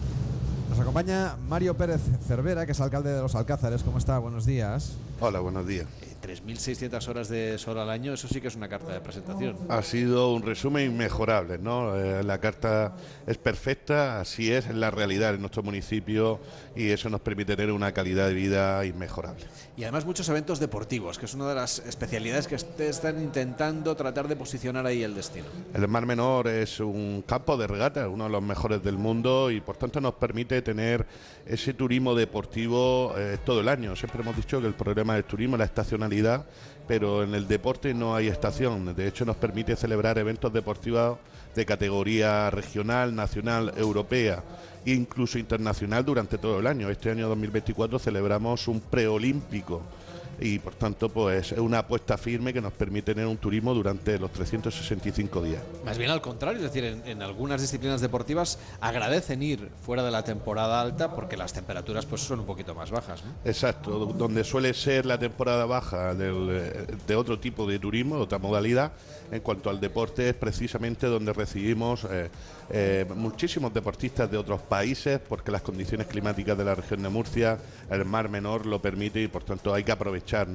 eh, lo que es el valor añadido para poder disfrutar de él y aprovecharse. Lo que han venido a Fitur a presentar es un catálogo de experiencias para que la gente viajera se acerque a los Alcázares y haga todo tipo de cosas. Hemos hablado de deporte, pero hay otras muchas experiencias que ustedes quieren destacar. Efectivamente, los Alcázares Mar Menor no es solo sol y playa, es turismo de ocio, cultural. Y, por ejemplo, tenemos eh, en los últimos años las incursiones berberiscas que se celebra precisamente durante la Semana Santa. Pero son unas fiestas paganas, son una Semana Santa totalmente diferente a la que se puedan encontrar en la región de Murcia o en nuestro país. Eh, son celebramos los moros y cristianos y por tanto pues una alternativa a lo que siempre se suele celebrar durante esas fechas tan señaladas. O también, como hemos venido este año a Fitur, a trasladar al mundo el museo de arte urbano más importante de la región de Murcia. En estos momentos estamos luchando por ser reconocidos en una de sus últimas eh, murales, de sus obras de arte que hemos hecho prácticamente hace un mes como el mejor de todo el planeta. Y hay un evento cultural, bueno, no es un evento en realidad, es una realidad cultural que uno puede conocer en los Alcázares, que es ese pueblo pintado, una propuesta de arte urbano al aire libre recorriendo el municipio. ¿Cómo se puede visitar? Pues eh, prácticamente todo el municipio es eh, el museo, ¿no? En ese sentido, hace unos años unos artistas locales comenzaron a plasmar eh, sus sentimientos, sus reflexiones en paredes de la localidad para embellecer el municipio. Ahora hay más de 150 obras, no solo de artistas locales de la compañía de Mario, sino también de todo el mundo. Como he dicho, en el mes de diciembre fuimos el último mural que se llama El sueño de Turín, fue eh, catalogado como el mejor de todo el mes de diciembre del mundo por la prestigiosa página eh, R Street Cities. En ese sentido, en estos momentos, hasta finales de enero, estamos peleando por ser el mejor de todo el año 2023. Es tan sencillo como ir a los Alcázares, ir a la oficina de turismo, visitar la propia página web, eh, descargarte el catálogo y andando o, por ejemplo, en bicicleta, que de manera gratuita la pone el Ayuntamiento de los Alcázares, y visitando cada una de esas obras de arte. Que cada una son reflexiones, son eh, sentimientos, por ejemplo, a la protección del medio ambiente. En este último caso, la última obra que, ha sido ya reconocida como la mejor durante el mes de diciembre del mundo, viene a ser eh, una reflexión sobre la inteligencia artificial. Por tanto, por medio del arte también descubrimos sentimientos.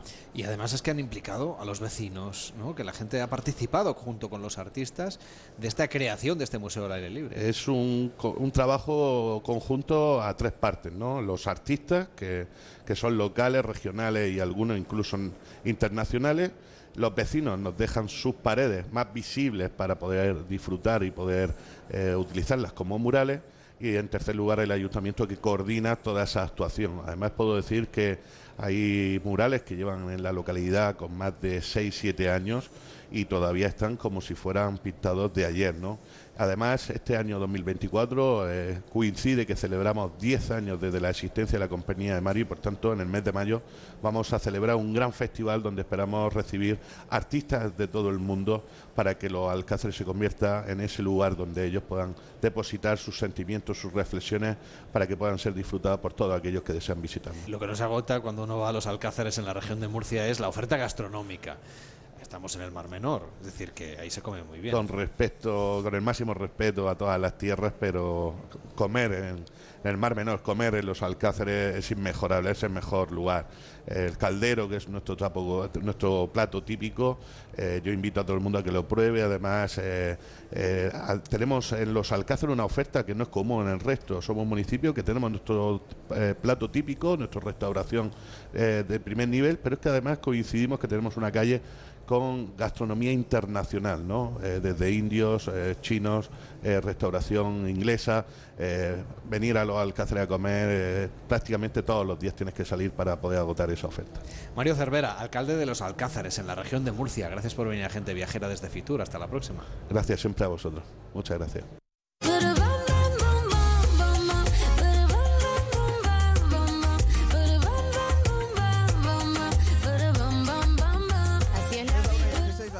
16 en Canarias, gente viajera desde Fitur, la Feria Internacional de Turismo de Madrid, y otro lugar soleado con 300 días de sol al año es Oropesa del Mar, en Castellón. Puro Mediterráneo, con toda la tranquilidad del mundo. eh, eh, pero es de esos sitios, mm, como tú decías, que están bien todo el año, incluso ahora mismo, y que te ofrece también todo tipo de cosas para hacer. Senderismo en la Sierra de Oropesa, paseos en bici, una vía verde del mar que llega hasta Benicàssim, además de un castillo y un casco antiguo. La verdad es que un lugar a tener en cuenta todo el año. Araceli de Moya, alcaldesa de Oropesa del Mar, ¿cómo está? Buenos días. Muy buenos días. Y además ustedes se plantean ahora un cierto cambio de registro, ¿no? Reconvertir el destino, porque aunque tienen 300 días de sol al año, pues quieren ustedes que vaya todo el mundo en cualquier momento. Exacto, a lo largo de los 12 meses que tiene el año. Queremos eh, promocionar el municipio, eh, romper esa estacionalidad, que es el turismo de verano. Y bueno, lo intentamos hacer y creo que está dando muy buenos resultados, por ejemplo, a través del deporte. Tenemos eventos deportivos a lo largo de todo el año. Ahora mismo en febrero ya tenemos eh, la, Epic, la Mediterranean Epic, eh, luego tenemos triatlón, etcétera, pero lo tenemos en abril, en mayo, así que vamos intentando pues romper, ¿no? Como te digo, esa, esa idea de venir solamente en verano para el sol y playas. Lo complementa- complementamos también con otra serie de eventos de ocio, turísticos y culturales. Hemos visto, por ejemplo, estos días en las noticias, leyendo los periódicos, que hay una novedad importante, que es la reconversión de Marinador, ciudad de vacaciones, en un nuevo complejo de ocio completamente reinventado. ¿Qué calendario tenemos para que la gente viajera lo disfrute? Bueno, se supone, dicho por la empresa, que eh, ya en junio podrán abrirse los hoteles y de hecho ya están haciendo eh, prerreservas. O sea que son muy buenas noticias. Desde el ayuntamiento estamos encantados en el municipio, bueno, pues que haya venido estas dos empresas, el grupo Fuertes, ¿no? Del Pozo y Magic, eh, bueno, pues a, a intentar levantar aquel aquella ciudad de vacaciones que, bueno, seguro que lo van a llevar a, a lo más alto. Tienen grandes proyectos. Hoy, precisamente por la tarde, los presentarán aquí en Fitur. Y bueno, estaremos allí para apoyarles, por supuestísimo. Y bueno, pues tienen una idea, ¿no? También de romper eh, esa estacionalidad, apostando por también por un público de también familias pero por ejemplo de, de Europa, ¿no? De Inglaterra, bueno, de anglosajona y de también Francia, etcétera. ¿Y por qué eso puede ayudar a romper? Bueno, pues porque tienen otros calendarios escolares. Entonces allí, por ejemplo, cada tres semanas tienen una semana de vacaciones y pasa en Benidorm, por ejemplo, que vas y te encuentras cualquier mes de- del año una semana con niños por allí y es que tienen vacaciones. Ustedes tienen, por ejemplo, un sello de calidad que les distingue, que es el Tour and Kids, que es el club de productos eh, turístico familiar de la comunidad valenciana. ¿Qué significa para ustedes tener este sello y, sobre todo, qué significa para los viajeros? Es una garantía, al final es una garantía para las familias, saben que hemos pasado una- unos controles, unas pruebas y que van a encontrar seguro, eh, bueno, atra- atractivos mm, para todos los públicos, también para los más pequeños. Yo creo que hoy en día sí que las familias son, están cada vez más formadas e informa- eh, informadas e informadas y por tanto eh, municipios que tienen galardones como puede ser este, como puede ser la, la categoría ya de mm, destino turístico inteligente o municipio turístico de excelencia hacen bueno pues que más personas se acerquen a, a conocernos. Si viajamos a Oropesa del Mar, claro, pensamos en sus playas, las playas del municipio y también los de los alrededores, ¿no? Porque son lugares, Oropesa es un municipio muy pensado para vacaciones largas en las que la gente disfrute del término municipal, pero también viaje alrededor, ¿no? Exacto, estamos muy cerquita de otros municipios turísticos, como puede ser Benicàssim, como puede ser Peñíscola, y además, bueno, trabajamos un poquito de la mano intentando conectar. Tenemos eh, la vía verde del mar, la- eh, que nos unen tanto a Benicassin como a Oropesa. Eh, Oropesa tiene prácticamente 6 kilómetros de, vía verde, que por cierto, ese precisamente va a ser un poquito eh, lo que traemos a, aquí a Fitur con un stand propio en el que vamos a tener, bueno, un, bajo el CLEM una historia que contar. Tenemos precisamente eh, la vía verde del mar para ponerla en valor un lugar que te conecta, como te digo, con otros municipios donde puedes ir a hacer deporte, a pasear eh, hacerlo en medio de la naturaleza, con vistas al mar, es impresionante. Te aconsejo también que vayas a visitarlo. Y bueno, esa es la, oferta que traemos este año aquí. Araceli Moya, alcaldesa de Oropesa del Mar, gracias por acompañarnos, que vaya bien. Gracias a vosotros.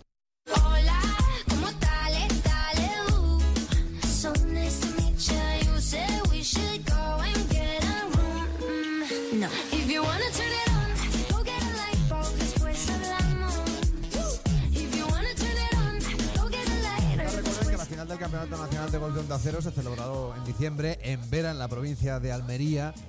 Rebeca, yo creo que has estado investigando sobre los habitantes de Vera, que son los veratenses.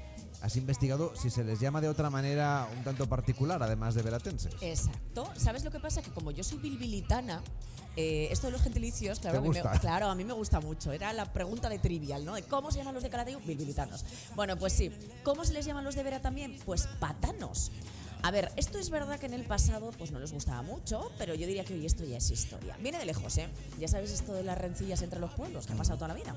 Mira, cuando en 1488 los cristianos llegan a Vera, pues claro, eh, expulsan a los moriscos y a los judíos que vivían allí y se tuvieron que ir a las cuevas de Almanzora. A ver, pues esto no les hizo gracia por lo que sea, ¿vale? Y ahí comienza pues una pequeña peleilla. Unos les llamaron patanos y los otros contestaron llamándoles rabotes. ¿Y por qué? Bueno, pues a los campesinos cristianos que llegaron a Vera se les llamaba petanes, lo que derivó un poco en patanes, porque decían que eran menos ilustrados que los moriscos y los judíos. Y finalmente, petanos.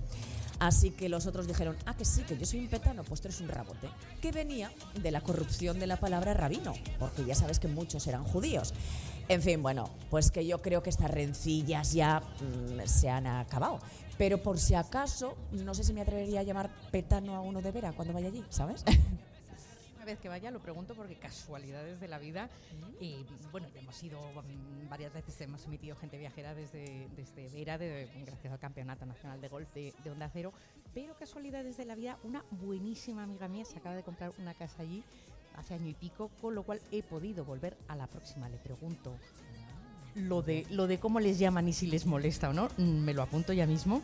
Pero vamos, lo que sí he podido hacer ya es regresar a Vera para disfrutar con más tiempo de ese rival de, playas tremendo que tiene.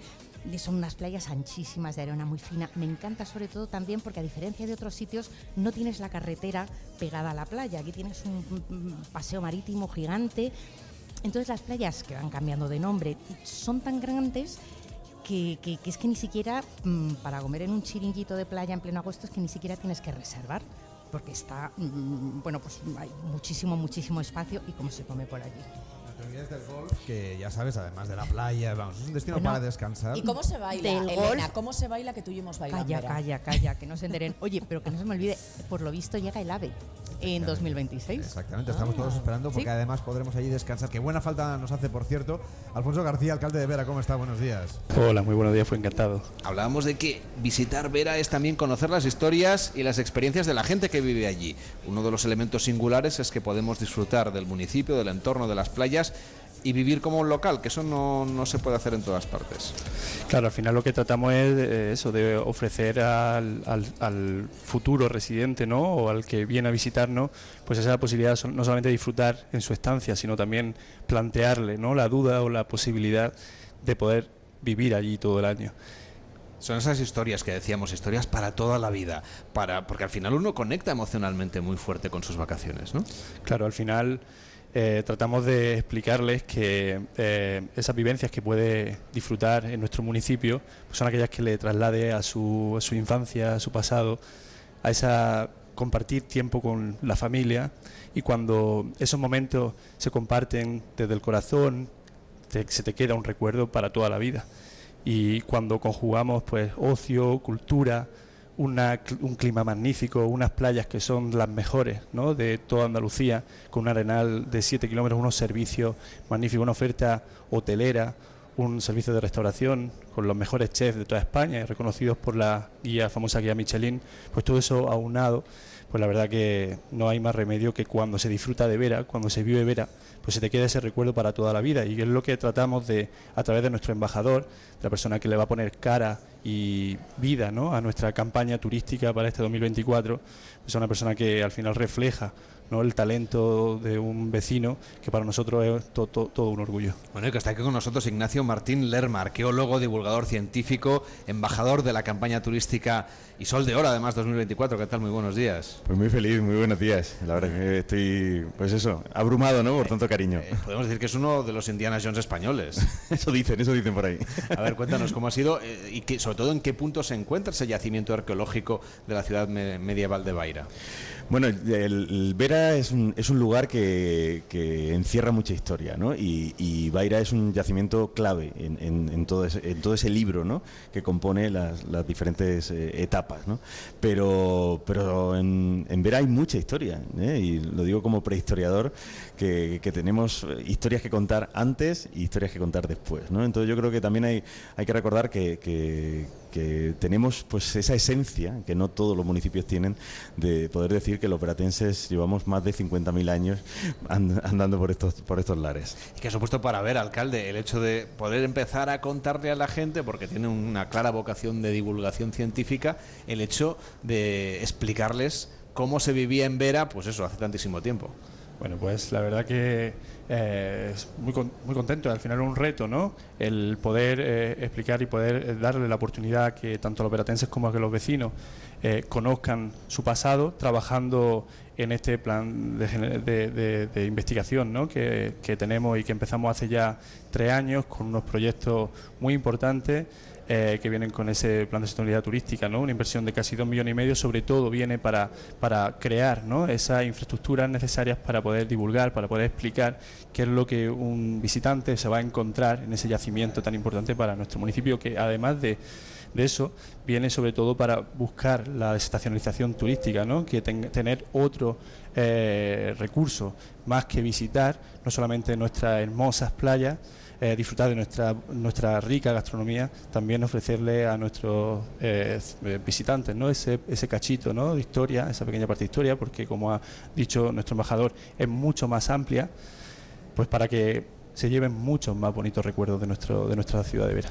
Claro, es un complemento a lo que ya ofrecía Vera de manera tradicional, ¿no? muy vinculado sobre todo a la naturaleza, al mar, a la playa. Y esa parte de turismo activo, de turismo deportivo, porque Vera se está posicionando ya desde hace unos años como uno de los puntales para que la gente, los equipos de deportivos vayan ahí a hacer sus entrenamientos, sus estancias y también organizan ustedes muchas actividades que tienen preparado para este 2024 que acaba de empezar. Pues por ejemplo tenemos un proyecto ligado sobre todo a ese recurso tan importante como son nuestras playas. Eh, es un proyecto que hemos lanzado hace unas semanas, tus playas de invierno, que bueno, pues todos los eh, eh, residentes, también visitantes y sobre todo vecinos de municipios de alrededor puedan disfrutar de ese, de ese recurso, como hemos dicho, que son nuestras playas, explotadas también durante el año para crear pues, en torno a eso eh, pues que los, los, eh, restaurantes puedan seguir abriendo, y, eh, animar a que las cadenas hoteleras pues se mantengan abiertas todo el año y ya pues ha sido tan exitoso el, proyecto que algunos de nuestros hoteles pues ya mantienen sus puertas abiertas durante todo el invierno para que pues esas personas que quieran disfrutar de ver y no quieran esperar al verano movidos por ese gran y bonito clima ¿no? y, cómodo clima que tenemos ya todo el año que podemos disfrutar de ahora mismo unas temperaturas de 25, casi 30 eh, grados, pues que eh, lo disfruten y puedan eh, ir todo el año. Alfonso García, alcalde de Vera, gracias por acompañarnos, que vaya Muchísimas gracias, siempre. Ignacio Martín Lerma, arqueólogo, divulgador científico y además embajador de la campaña turística de Vera durante este año. Que vaya bien, hasta la próxima. Muchísimas gracias. Carlas Lamelo, gente viajera. Almería, eres mi sol. Sol que ilumina arena dorada y playas salvajes. Luz de cine, cielo estrellado, paisajes infinitos de color azul siquier. Eres vida, historia, arte y tradición. Almería, eres mi sol. El sol que necesito. Diputación de Almería y Costa de Almería. Puede que la vida nos mueva de un lugar a otro, pero hay rincones que se quedan grabados, a los que siempre quieres volver. Lugares que forman parte de ti, en los que vivir y compartir historias que quedarán para siempre. Para mí, ese lugar es Vera. Vera. Historias para toda la vida. ¿Se acabó el fin de semana? Tranquilo, toma Ansiomet. Ansiomet con triptófano y asuaganda te ayuda en situaciones de estrés. Y ahora también Ansiomet Autoestima, de Pharma OTC. Si lo que necesitas es oír esto, necesitas la Semana del Caribe de Viajes El Corte Inglés con New Blue. Reserva ya Punta Cana o Riviera Maya en todo incluido para viajar en febrero y Semana Santa. Y si encuentras un precio mejor, te lo igualamos. Disfruta del Caribe con Viajes El Corte Inglés y New Blue. Su alarma de Securitas Direct ha sido desconectada. Anda, si te has puesto alarma, ¿qué tal? La verdad que muy contenta. Como me paso casi todo el día fuera de casa trabajando, así me quedo mucho más tranquila. Si llego a saber antes lo que cuesta, me la hubiera puesto antes. Protege tu hogar frente a robos y ocupaciones con la alarma de Securitas Direct. Llama ahora al 900-272-272. Mallorca cautiva con sus impresionantes paisajes, su rico patrimonio cultural y su cálida hospitalidad. Descubre el encanto de Mallorca, un paraíso comprometido con el turismo responsable. Únete a nuestro pledge y lidera el camino hacia el turismo sostenible en Mallorca. www.mallorcapledge.com ¿Cansado de toser? Toma Herbetón Respire. Herbetón jarabe con extracto de pino y eucalipto espectora y reduce el espasmo bronquial. Herbetón Respire. Consulte a su farmacéutico o dietista. Almería, eres mi sol. Sol que ilumina enigmáticos paisajes y naturaleza salvaje. Luz de aguas cristalinas y cielo estrellado. Eres viento, sal, emoción y paz. Almería, eres mi sol. El sol que necesito. Diputación de Almería y Costa de Almería. Reimagina tus vacaciones. Reinicia. Mira hacia tu interior y verás las Islas Baleares. Revive la emoción de descubrir lugares asombrosos y nuevas sensaciones. Reconecta contigo y disfruta de un entorno único para vivir la cultura y el deporte al aire libre. Reencuéntrate en las Islas Baleares. Alma Mediterránea. ¿Eres profesor o centro educativo? Prepara tu proyecto para la tercera edición de los premios Mentes AMI. Queremos reconocer tu labor con esas iniciativas que fomentan el pensamiento crítico de tus alumnos, que impulsan su creatividad audiovisual responsable, que desarrollan sus competencias digitales o que promueven los valores y la convivencia en el aula. Infórmate en mentesami.org. Un proyecto de Fundación A3 Media. Colaboran Platino Educa, Unie Universidad y Fundación La Caixa. Mallorca cautiva con sus impresionantes paisajes, su rico patrimonio cultural y su cálida hospitalidad. Descubre el encanto de Mallorca, un paraíso comprometido con el turismo responsable. Únete a nuestro pledge y lidera el camino hacia el turismo sostenible en Mallorca. www.mallorcapledge.com Tengo la memoria fatal, se me olvida todo. Si te falla la memoria, toma de Memory. De Memory con vitamina B5 contribuye al rendimiento intelectual. Y ahora para los más mayores, de Memory Senior de Pharma OTC. ¿Cansado? Revital. Tomando Revital por las mañanas recuperas tu energía, porque Revital contiene ginseng para cargarte las pilas y vitamina C para reducir el cansancio. Revital, de Pharma OTC.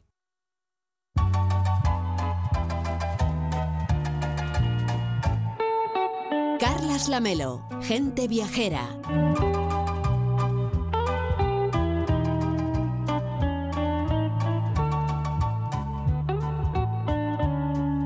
Proponerles ahora un destino de turismo activo en la provincia de Alicante, que gracias a la cercanía de unos parajes naturales con mucha historia y una flora autóctona que es muy rica, hacen de este lugar un emplazamiento perfecto para el turismo familiar, para la naturaleza, para el turismo deportivo. Les hablamos ahora de Muchamel y de enclaves como los azudes de Muchamel y San Juan, junto al río Seco, o de algunas de las áreas recreativas como las de Sabateta o el Calvario, lugares que usted tiene que conocer para disfrutar de este rincón de la provincia de, Alicante. Tenemos con nosotros a Rafael García, que es el alcalde de Muchamel. ¿Cómo está? Muy buenos días. Buenos días, Carles, muy bien. Y también Felicia Arcil, que es concejal de turismo. ¿Cómo está? Muy buenos días. ¿Qué tal? Buenos días. Además es un municipio que se ha puesto al día porque ha puesto en marcha una aplicación que se llama Muchamel Participa, que ayuda un poco a que los vecinos también pues tengan su, su interacción con el ayuntamiento y al mismo tiempo que los viajeros, los visitantes, cuando llegamos allí, podamos disfrutar de la agenda de actividades, de la gastronomía. ¿Cómo funciona esta aplicación? Bueno, esta aplicación al final lo que quiere recoger es un feedback de todos estos visitantes que podemos tener, de los vecinos. Eh, algo que llevamos en el programa desde hace mucho tiempo y en el que el alcalde tiene mucho interés y el equipo de gobierno también es trabajar para poder hacer que, que esa conexión entre la administración y los vecinos sea más fluida, sea más directa, sea menos burocrática. Entonces, al final lo que estamos haciendo es esto, a través de, la utilización de la tecnología, de las plataformas, de, de los móviles, de las aplicaciones, poniendo eh, eh, pues esto a disposición de todos los ciudadanos, usuarios, visitantes, estas plataformas que nos llegan eh, sus mensajes y a través del técnico correspondiente o de la concejalía correspondiente se van gestionando. Eso entiendo que es para pequeñas cosas que pueda haber en el municipio, ¿no? que sean mejorables, pues cosas de mantenimiento, etcétera, pero pensando en los viajeros, ¿qué partido le pueden sacar? Porque imagino que recomienda que cuando la gente vaya de vacaciones a Muchamel, pues antes se baje la aplicación y la use. Eso es. Esto es una aplicación más específica que se ha generado a través del Plan de Estratégico de Turismo Inteligente, en el que además también buscábamos un tema de una accesibilidad universal. Es cierto que hoy en día eh, todos planificamos el viaje desde el sofá de casa o queremos saber en el destino cuando vamos a ir qué nos vamos a encontrar, qué podemos visitar. O sea, ya tenemos unas expectativas que luego cuando llegamos allí normalmente incluso se superan. Entonces lo que vamos a encontrar es esto, es un proyecto de una app gratuita para Android y para iOS eh, en la que vamos a poder descubrir todos los recursos turísticos, organizar el viaje, eh, los emplazamientos naturales, monumentos históricos, museos, plazas, gastronomía. El proyecto no solo tiene, no es un audiovisual de visitas o, o vídeos 360, también tiene audioguías en tres idiomas, en castellano, valenciano y inglés. En cada uno de los recursos turísticos hemos colocado un código QR para que en ese momento el visitante, el usuario, pueda descargárselo y ver toda la oferta turística que tiene alrededor y toda la programación o planificación que hay en ese momento. Además, eh, lo hemos conectado de tal manera que se pueda planificar la visita para que directamente te lleve a cada, geolocalización, porque te, eh, la propia aplicación ya te geolocaliza y te, da pues esto, una, un, planeamiento o un recorrido eh, en el que puedas conocer todo esto. Y además le hemos enlazado también con la página web por lo que al final estamos poniendo a disposición y haciendo de una manera pues más accesible a través de la tecnología pues que todos estos recursos turísticos estén al alcance de más gente. Hay una cosa muy importante cuando uno visita Muchamel que es disfrutar, por ejemplo, de los itinerarios del agua y del es, un elemento esencial, yo creo, ¿no? Una, una manera de, de conectar de manera muy genuina con el municipio y con su historia, la vinculación que tienen ustedes con el agua.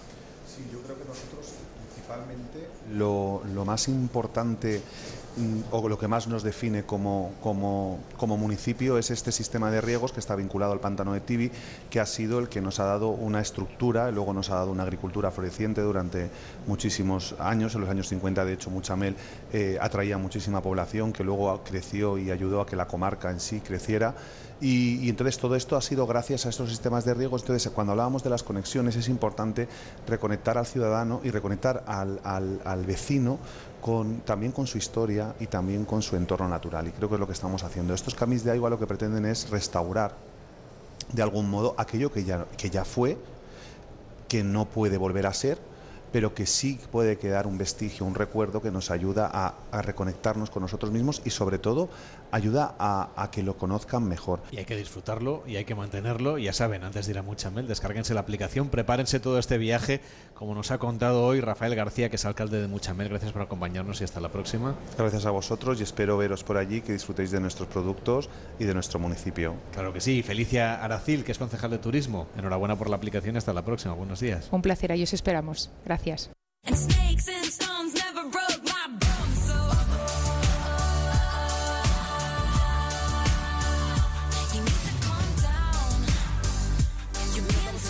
escapadas de fin de semana, que son la mejor opción para seguir viajando sin tener que esperar a las vacaciones de verano o a la Navidad. Y entre los destinos que más eligen los viajeros para este tipo de viajes de escapadas está Zaragoza, que está muy bien conectada gracias a la carretera y al AVE confieso que Zaragoza me encanta y no solo por su monumentalidad, que también, sino de verdad por lo divertidos que son los baños. Es que cualquiera que salga de tapas por el casco histórico, es decir, por las callejuelas estrechas de, de, la zona del tubo, que es como la llaman, pues es que aparte de comer como un príncipe, se lo va a pasar pipa.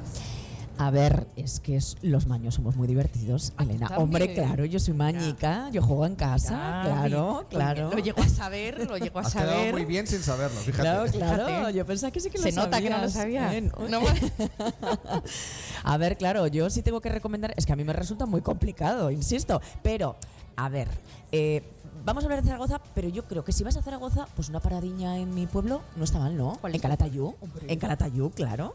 Que tiene iglesia, su mudéjar, sus ruinas romanas, la comida de la Tere, que es mi madre, pero ahí no hay entrada gratis, entro yo solo. ¿eh? Bueno. Pues ya nos invitas un día. Y compañía, ya podías. Eso sí, eso sí, eso sí. Eh, y Zaragoza, sí, os voy a recomendar algo. Ya sabéis que yo soy un poco, bueno, muy enamorada del arte. Así que yo voy a recomendar una visita a tres museos.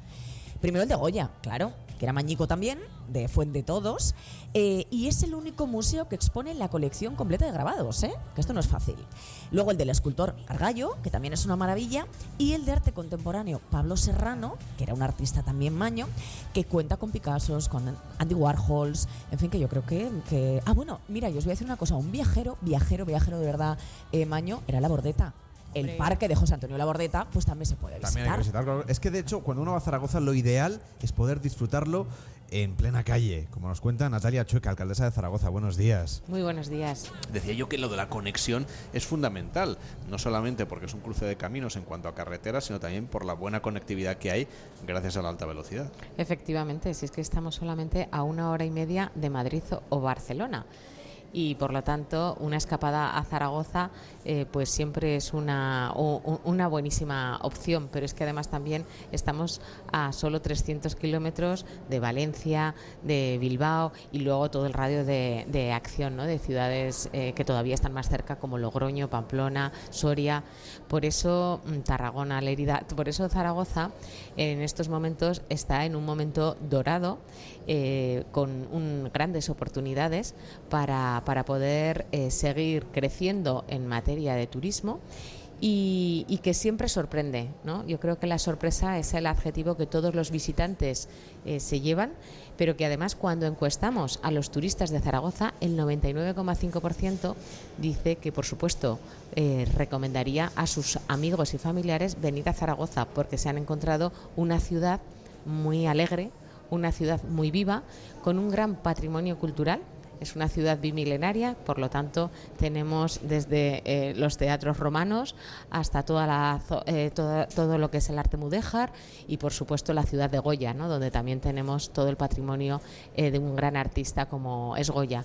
Pero además resulta eh, una ciudad muy competitiva para poder escaparse y hacer turismo sin que el coste sea excesivamente alto. Yo creo que eso también hay que ponerlo en valor, tanto por la proximidad y la facilidad de desplazamientos, por la gran capacidad hotelera que tenemos y porque tenemos una oferta gastronómica que sorprende, que es eh, de gran calidad y además a unos precios muy muy competitivos no eso es algo que también los viajeros ponen en valor el, digamos la, relación y el valor que, que, Zaragoza les ofrece en toda su experiencia gastronómica eso lo notamos enseguida cuando venimos ¿no? de, de, una ciudad por ejemplo lo que detectamos es que los precios son mucho más competitivos si alguien viene de Madrid y de Barcelona.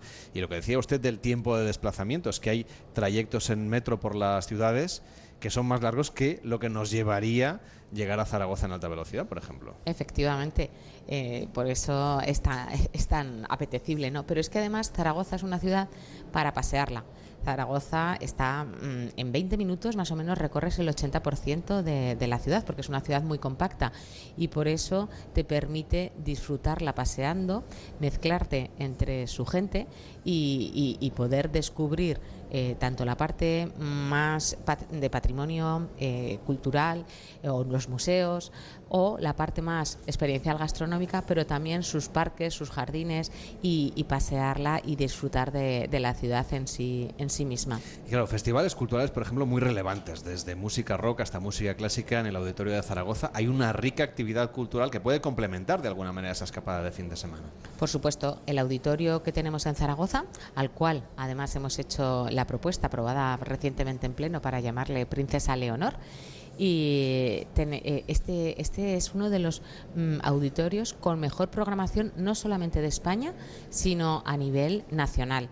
Eh, y europeo. Por eso es tan importante eh, como oferta cultural y, sorprende la calidad de la programación que tiene, que puede estar pues, pues a la altura eh, de, otras programaciones de gran calidad como puede ser el Teatro Real aquí en, en Madrid. ¿no?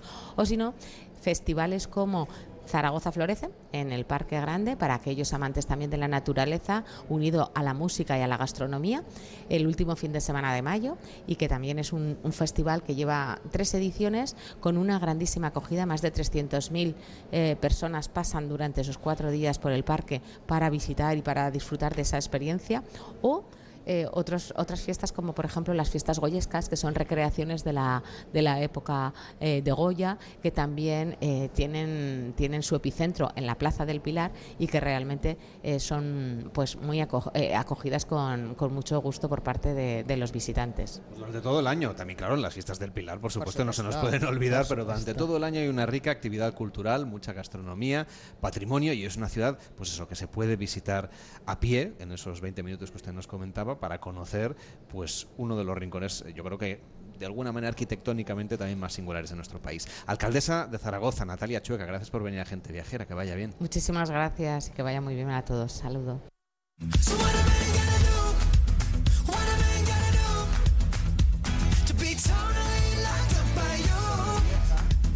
Media maratón Ciudad de Torrevieja, el Campeonato de España de Taekwondo, el Campeonato de España de Pum Track, pasando por los numerosos campeonatos nacionales e internacionales de deporte náutico. Eduardo Dolón, alcalde de Torrevieja, buenos días.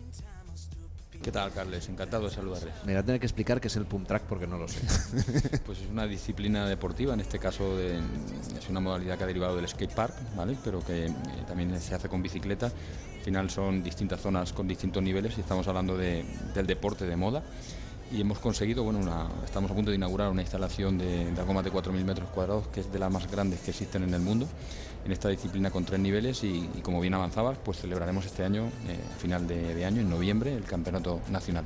Y además van a traer el preolímpico femenino de balonmano, todo esto en esta ciudad deportiva que imagino que está siendo un revulsivo turístico para esta parte del turismo deportivo.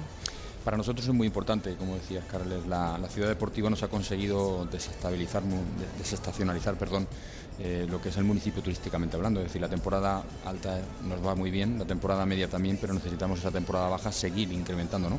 Campeonatos de este tipo, el Mundial de Balonmano que se celebró en las guerreras eh, hace ahora algunos años, pues ha hecho que efectivamente la IHF y la Real Federación Española de Balonmano hayan elegido a Torrevieja para, para obtener ese pasaporte a, las Olimpiadas de París de, de nuestra carrera, de nuestra selección española de balonmano femenina. Me imagino que también con esas rutas ecoturísticas pues ya se va posicionando el destino, porque una cosa es el deporte profesional, que ya mm. sabemos que atrae pues, grupos grandes durante largo tiempo, también prensa, etcétera, pero luego está el turismo deportivo de la gente que es aficionada y que a lo mejor pues se va a hacer un poco de senderismo o se va, va a correr o practica deportes náuticos. En el caso de las rutas ecoturísticas, ¿qué novedades están presentando?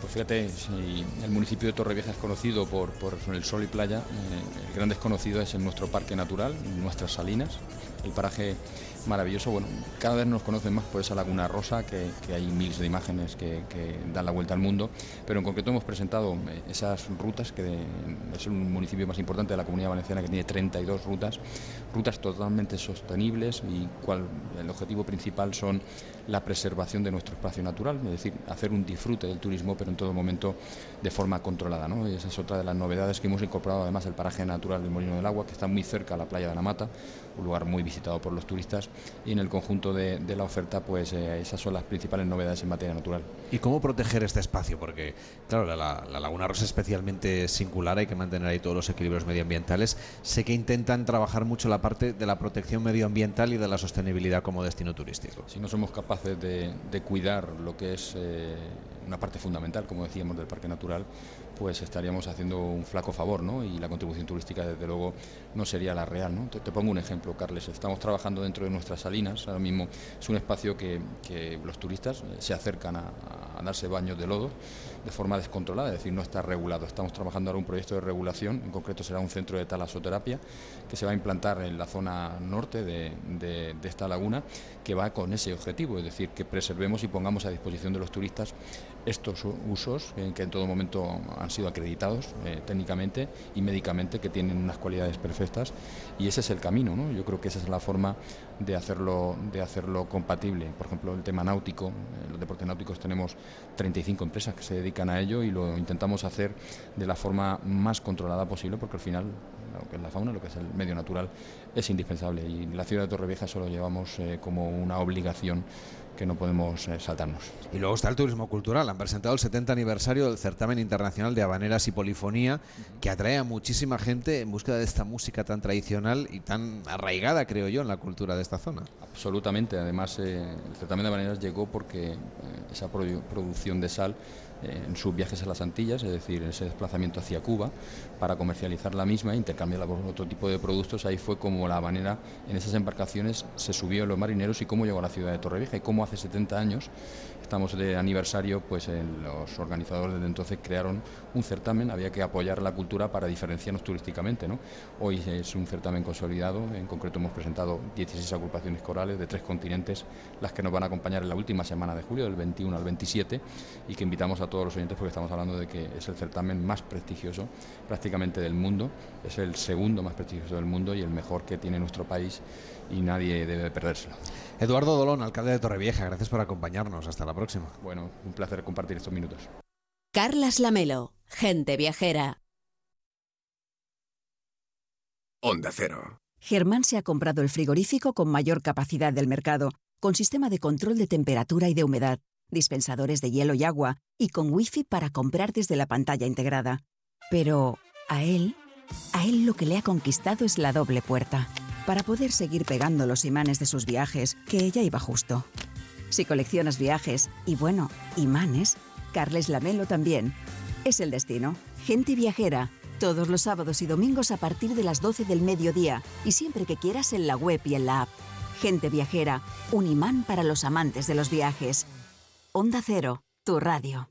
¿Sabes qué alimentos que comemos habitualmente son tóxicos para nuestras mascotas? ¿Por qué los perros comen césped? ¿Cuánto duermen los gatos? ¿Qué tienes que hacer si quieres viajar con tu mascota a otro país? Todas las respuestas en Como el perro y el gato con Carlos Rodríguez. Sábados a las 3, domingos a las 2 y media de la tarde y siempre que quieras en la app y en la web de Onda Cero. Patrocinado por Menforsan, los especialistas en cuidados, higiene y cosmética natural para las mascotas. Te mereces esta radio. Onda Cero, tu radio. Tenéis ese viaje programado desde hace seis meses. Al fin habéis sacado un tiempo para los dos. Desde el avión las vistas son increíbles. Pero tú no tienes ojos para eso, solo para él. Ay, dormido en tu hombro todo el viaje. Muy romántico. Si fuese tu pareja y no un desconocido quien te ronca al oído. En Onda Cero somos cercanos, pero no tanto. Somos más de informar con cercanía, con pluralidad, con una inmensa variedad de contenidos, de enfoques, de voces. Somos Onda Cero, tu radio. Es la una de la mañana. Te acabas de terminar el último capítulo del libro que te ha tenido enganchado noche tras noche. Y te preguntas, ¿y ahora qué? Si hay expertos en llenar vacíos culturales, estos son Rubén Amón, Sergio del Molino, Rosa Belmonte, Guillermo Altares e Isabel Vázquez. Bienvenido al mayor club de lectura, cine, series y música. La Cultureta Gran Reserva. Cada viernes a la una y media de la madrugada. Y siempre que quieras en la web y en la app. Onda Cero, tu radio. Luis me ha dicho que baja en cinco minutos. Conociéndolo, calculo que me hará esperar media hora. Saliendo menos 5 llego de sobra. Y me da tiempo a regar las plantas, sacar al perro y tirar la basura, que luego da más pereza. Si eres de analizar cada jugada, eres de Radio Estadio. Escucha toda la información deportiva en Radio Estadio con Edu García. Todos los fines de semana y en todas las grandes citas deportivas. Onda Cero, tu radio. Onda Cero. En Menorca hay un secreto que te queremos contar. Su encanto y la posibilidad de disfrutarla todos los días del año. Descubre Menorca, su oferta deportiva, cultural, gastronómica, natural y de paisajes de ensueño. Y ahora además como patrimonio mundial por la UNESCO. Ven y disfruta. Fundación Fomenta el Turismo de Menorca. Almería, eres mi sol. Sol que ilumina enigmáticos paisajes y naturaleza salvaje.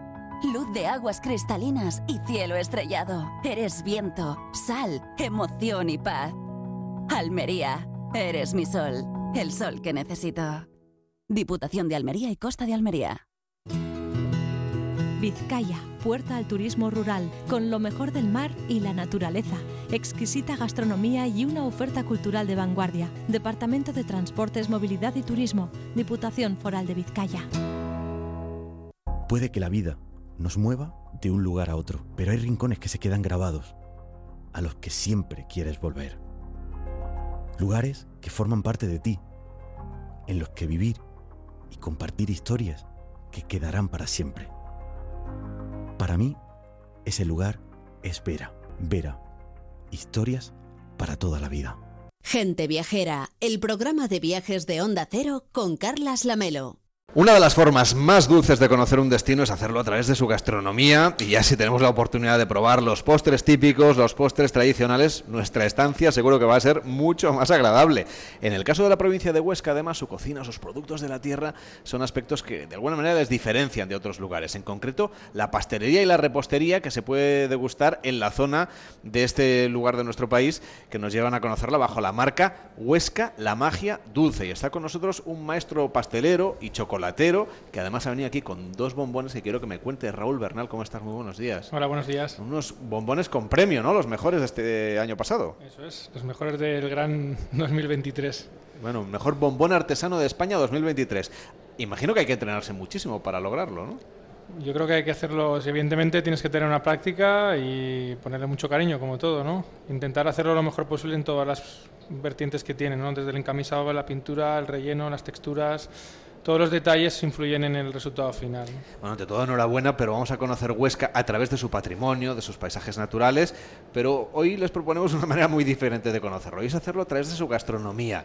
¿Cómo son los dulces que podemos probar, los tradicionales y un poco los más modernos? Porque este tiene, tiene un aspecto de lo más contemporáneo. Pues eh, tenemos una gran variedad de postres en toda la, en toda la provincia, de hecho esta ruta dulce, ¿no? que, que hace un recorrido por todas las... Eh, pues pueblos, ciudades, eh, tenemos desde pues, masas hojaldradas, tenemos hasta bizcochos, pasta seca, eh, hay, hay, infinidad de, variedad y después pues tenemos más pues tipo este bombono de chocolate. ¿no? Al final, cuando haces un viaje, siempre traes algo para casa, ¿no? Siempre quieres traer algo de ese recuerdo, ¿no? De esa zona y los postres suelen ser uno de los productos que, que sueles, que sueles llevar, ¿no? Entonces queremos también pues reivindicar toda esta, esta variedad que tenemos, estos productos de calidad, esta tradición que tiene esta provincia para que, para que se ponga en valor. ¿no? Hablamos de estos bombones, este lleva limón, yuzu, avellana y chocolate blanco, es el mejor bombón artesano de España 2023, pero supongo que tienes otros dulces también muy populares que la gente se pueda llevar o que pueda probar allí mismo.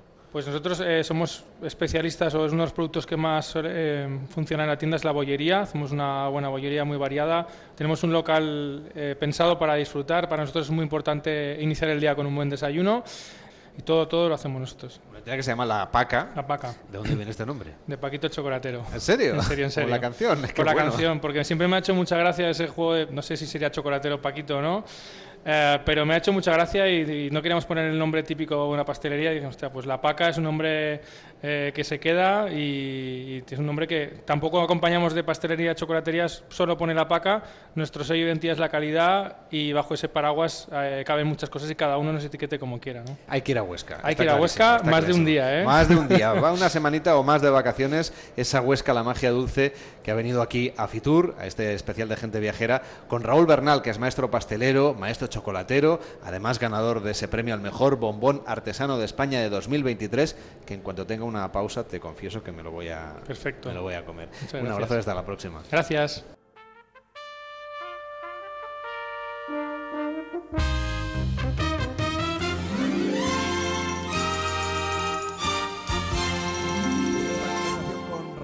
Maestro pastelero y chocolatero de la provincia de Huesca, con este mejor bombón artesano del mundo. Llegamos al final de esta edición de Gente Viajera, que oye, pues la verdad es que ahora lo que nos queda es pasear por Fitur, Rebeca, eh, Elena, Víctor. Tenemos la ocasión también de ir a disfrutarlo como el resto de las personas que están en esta feria.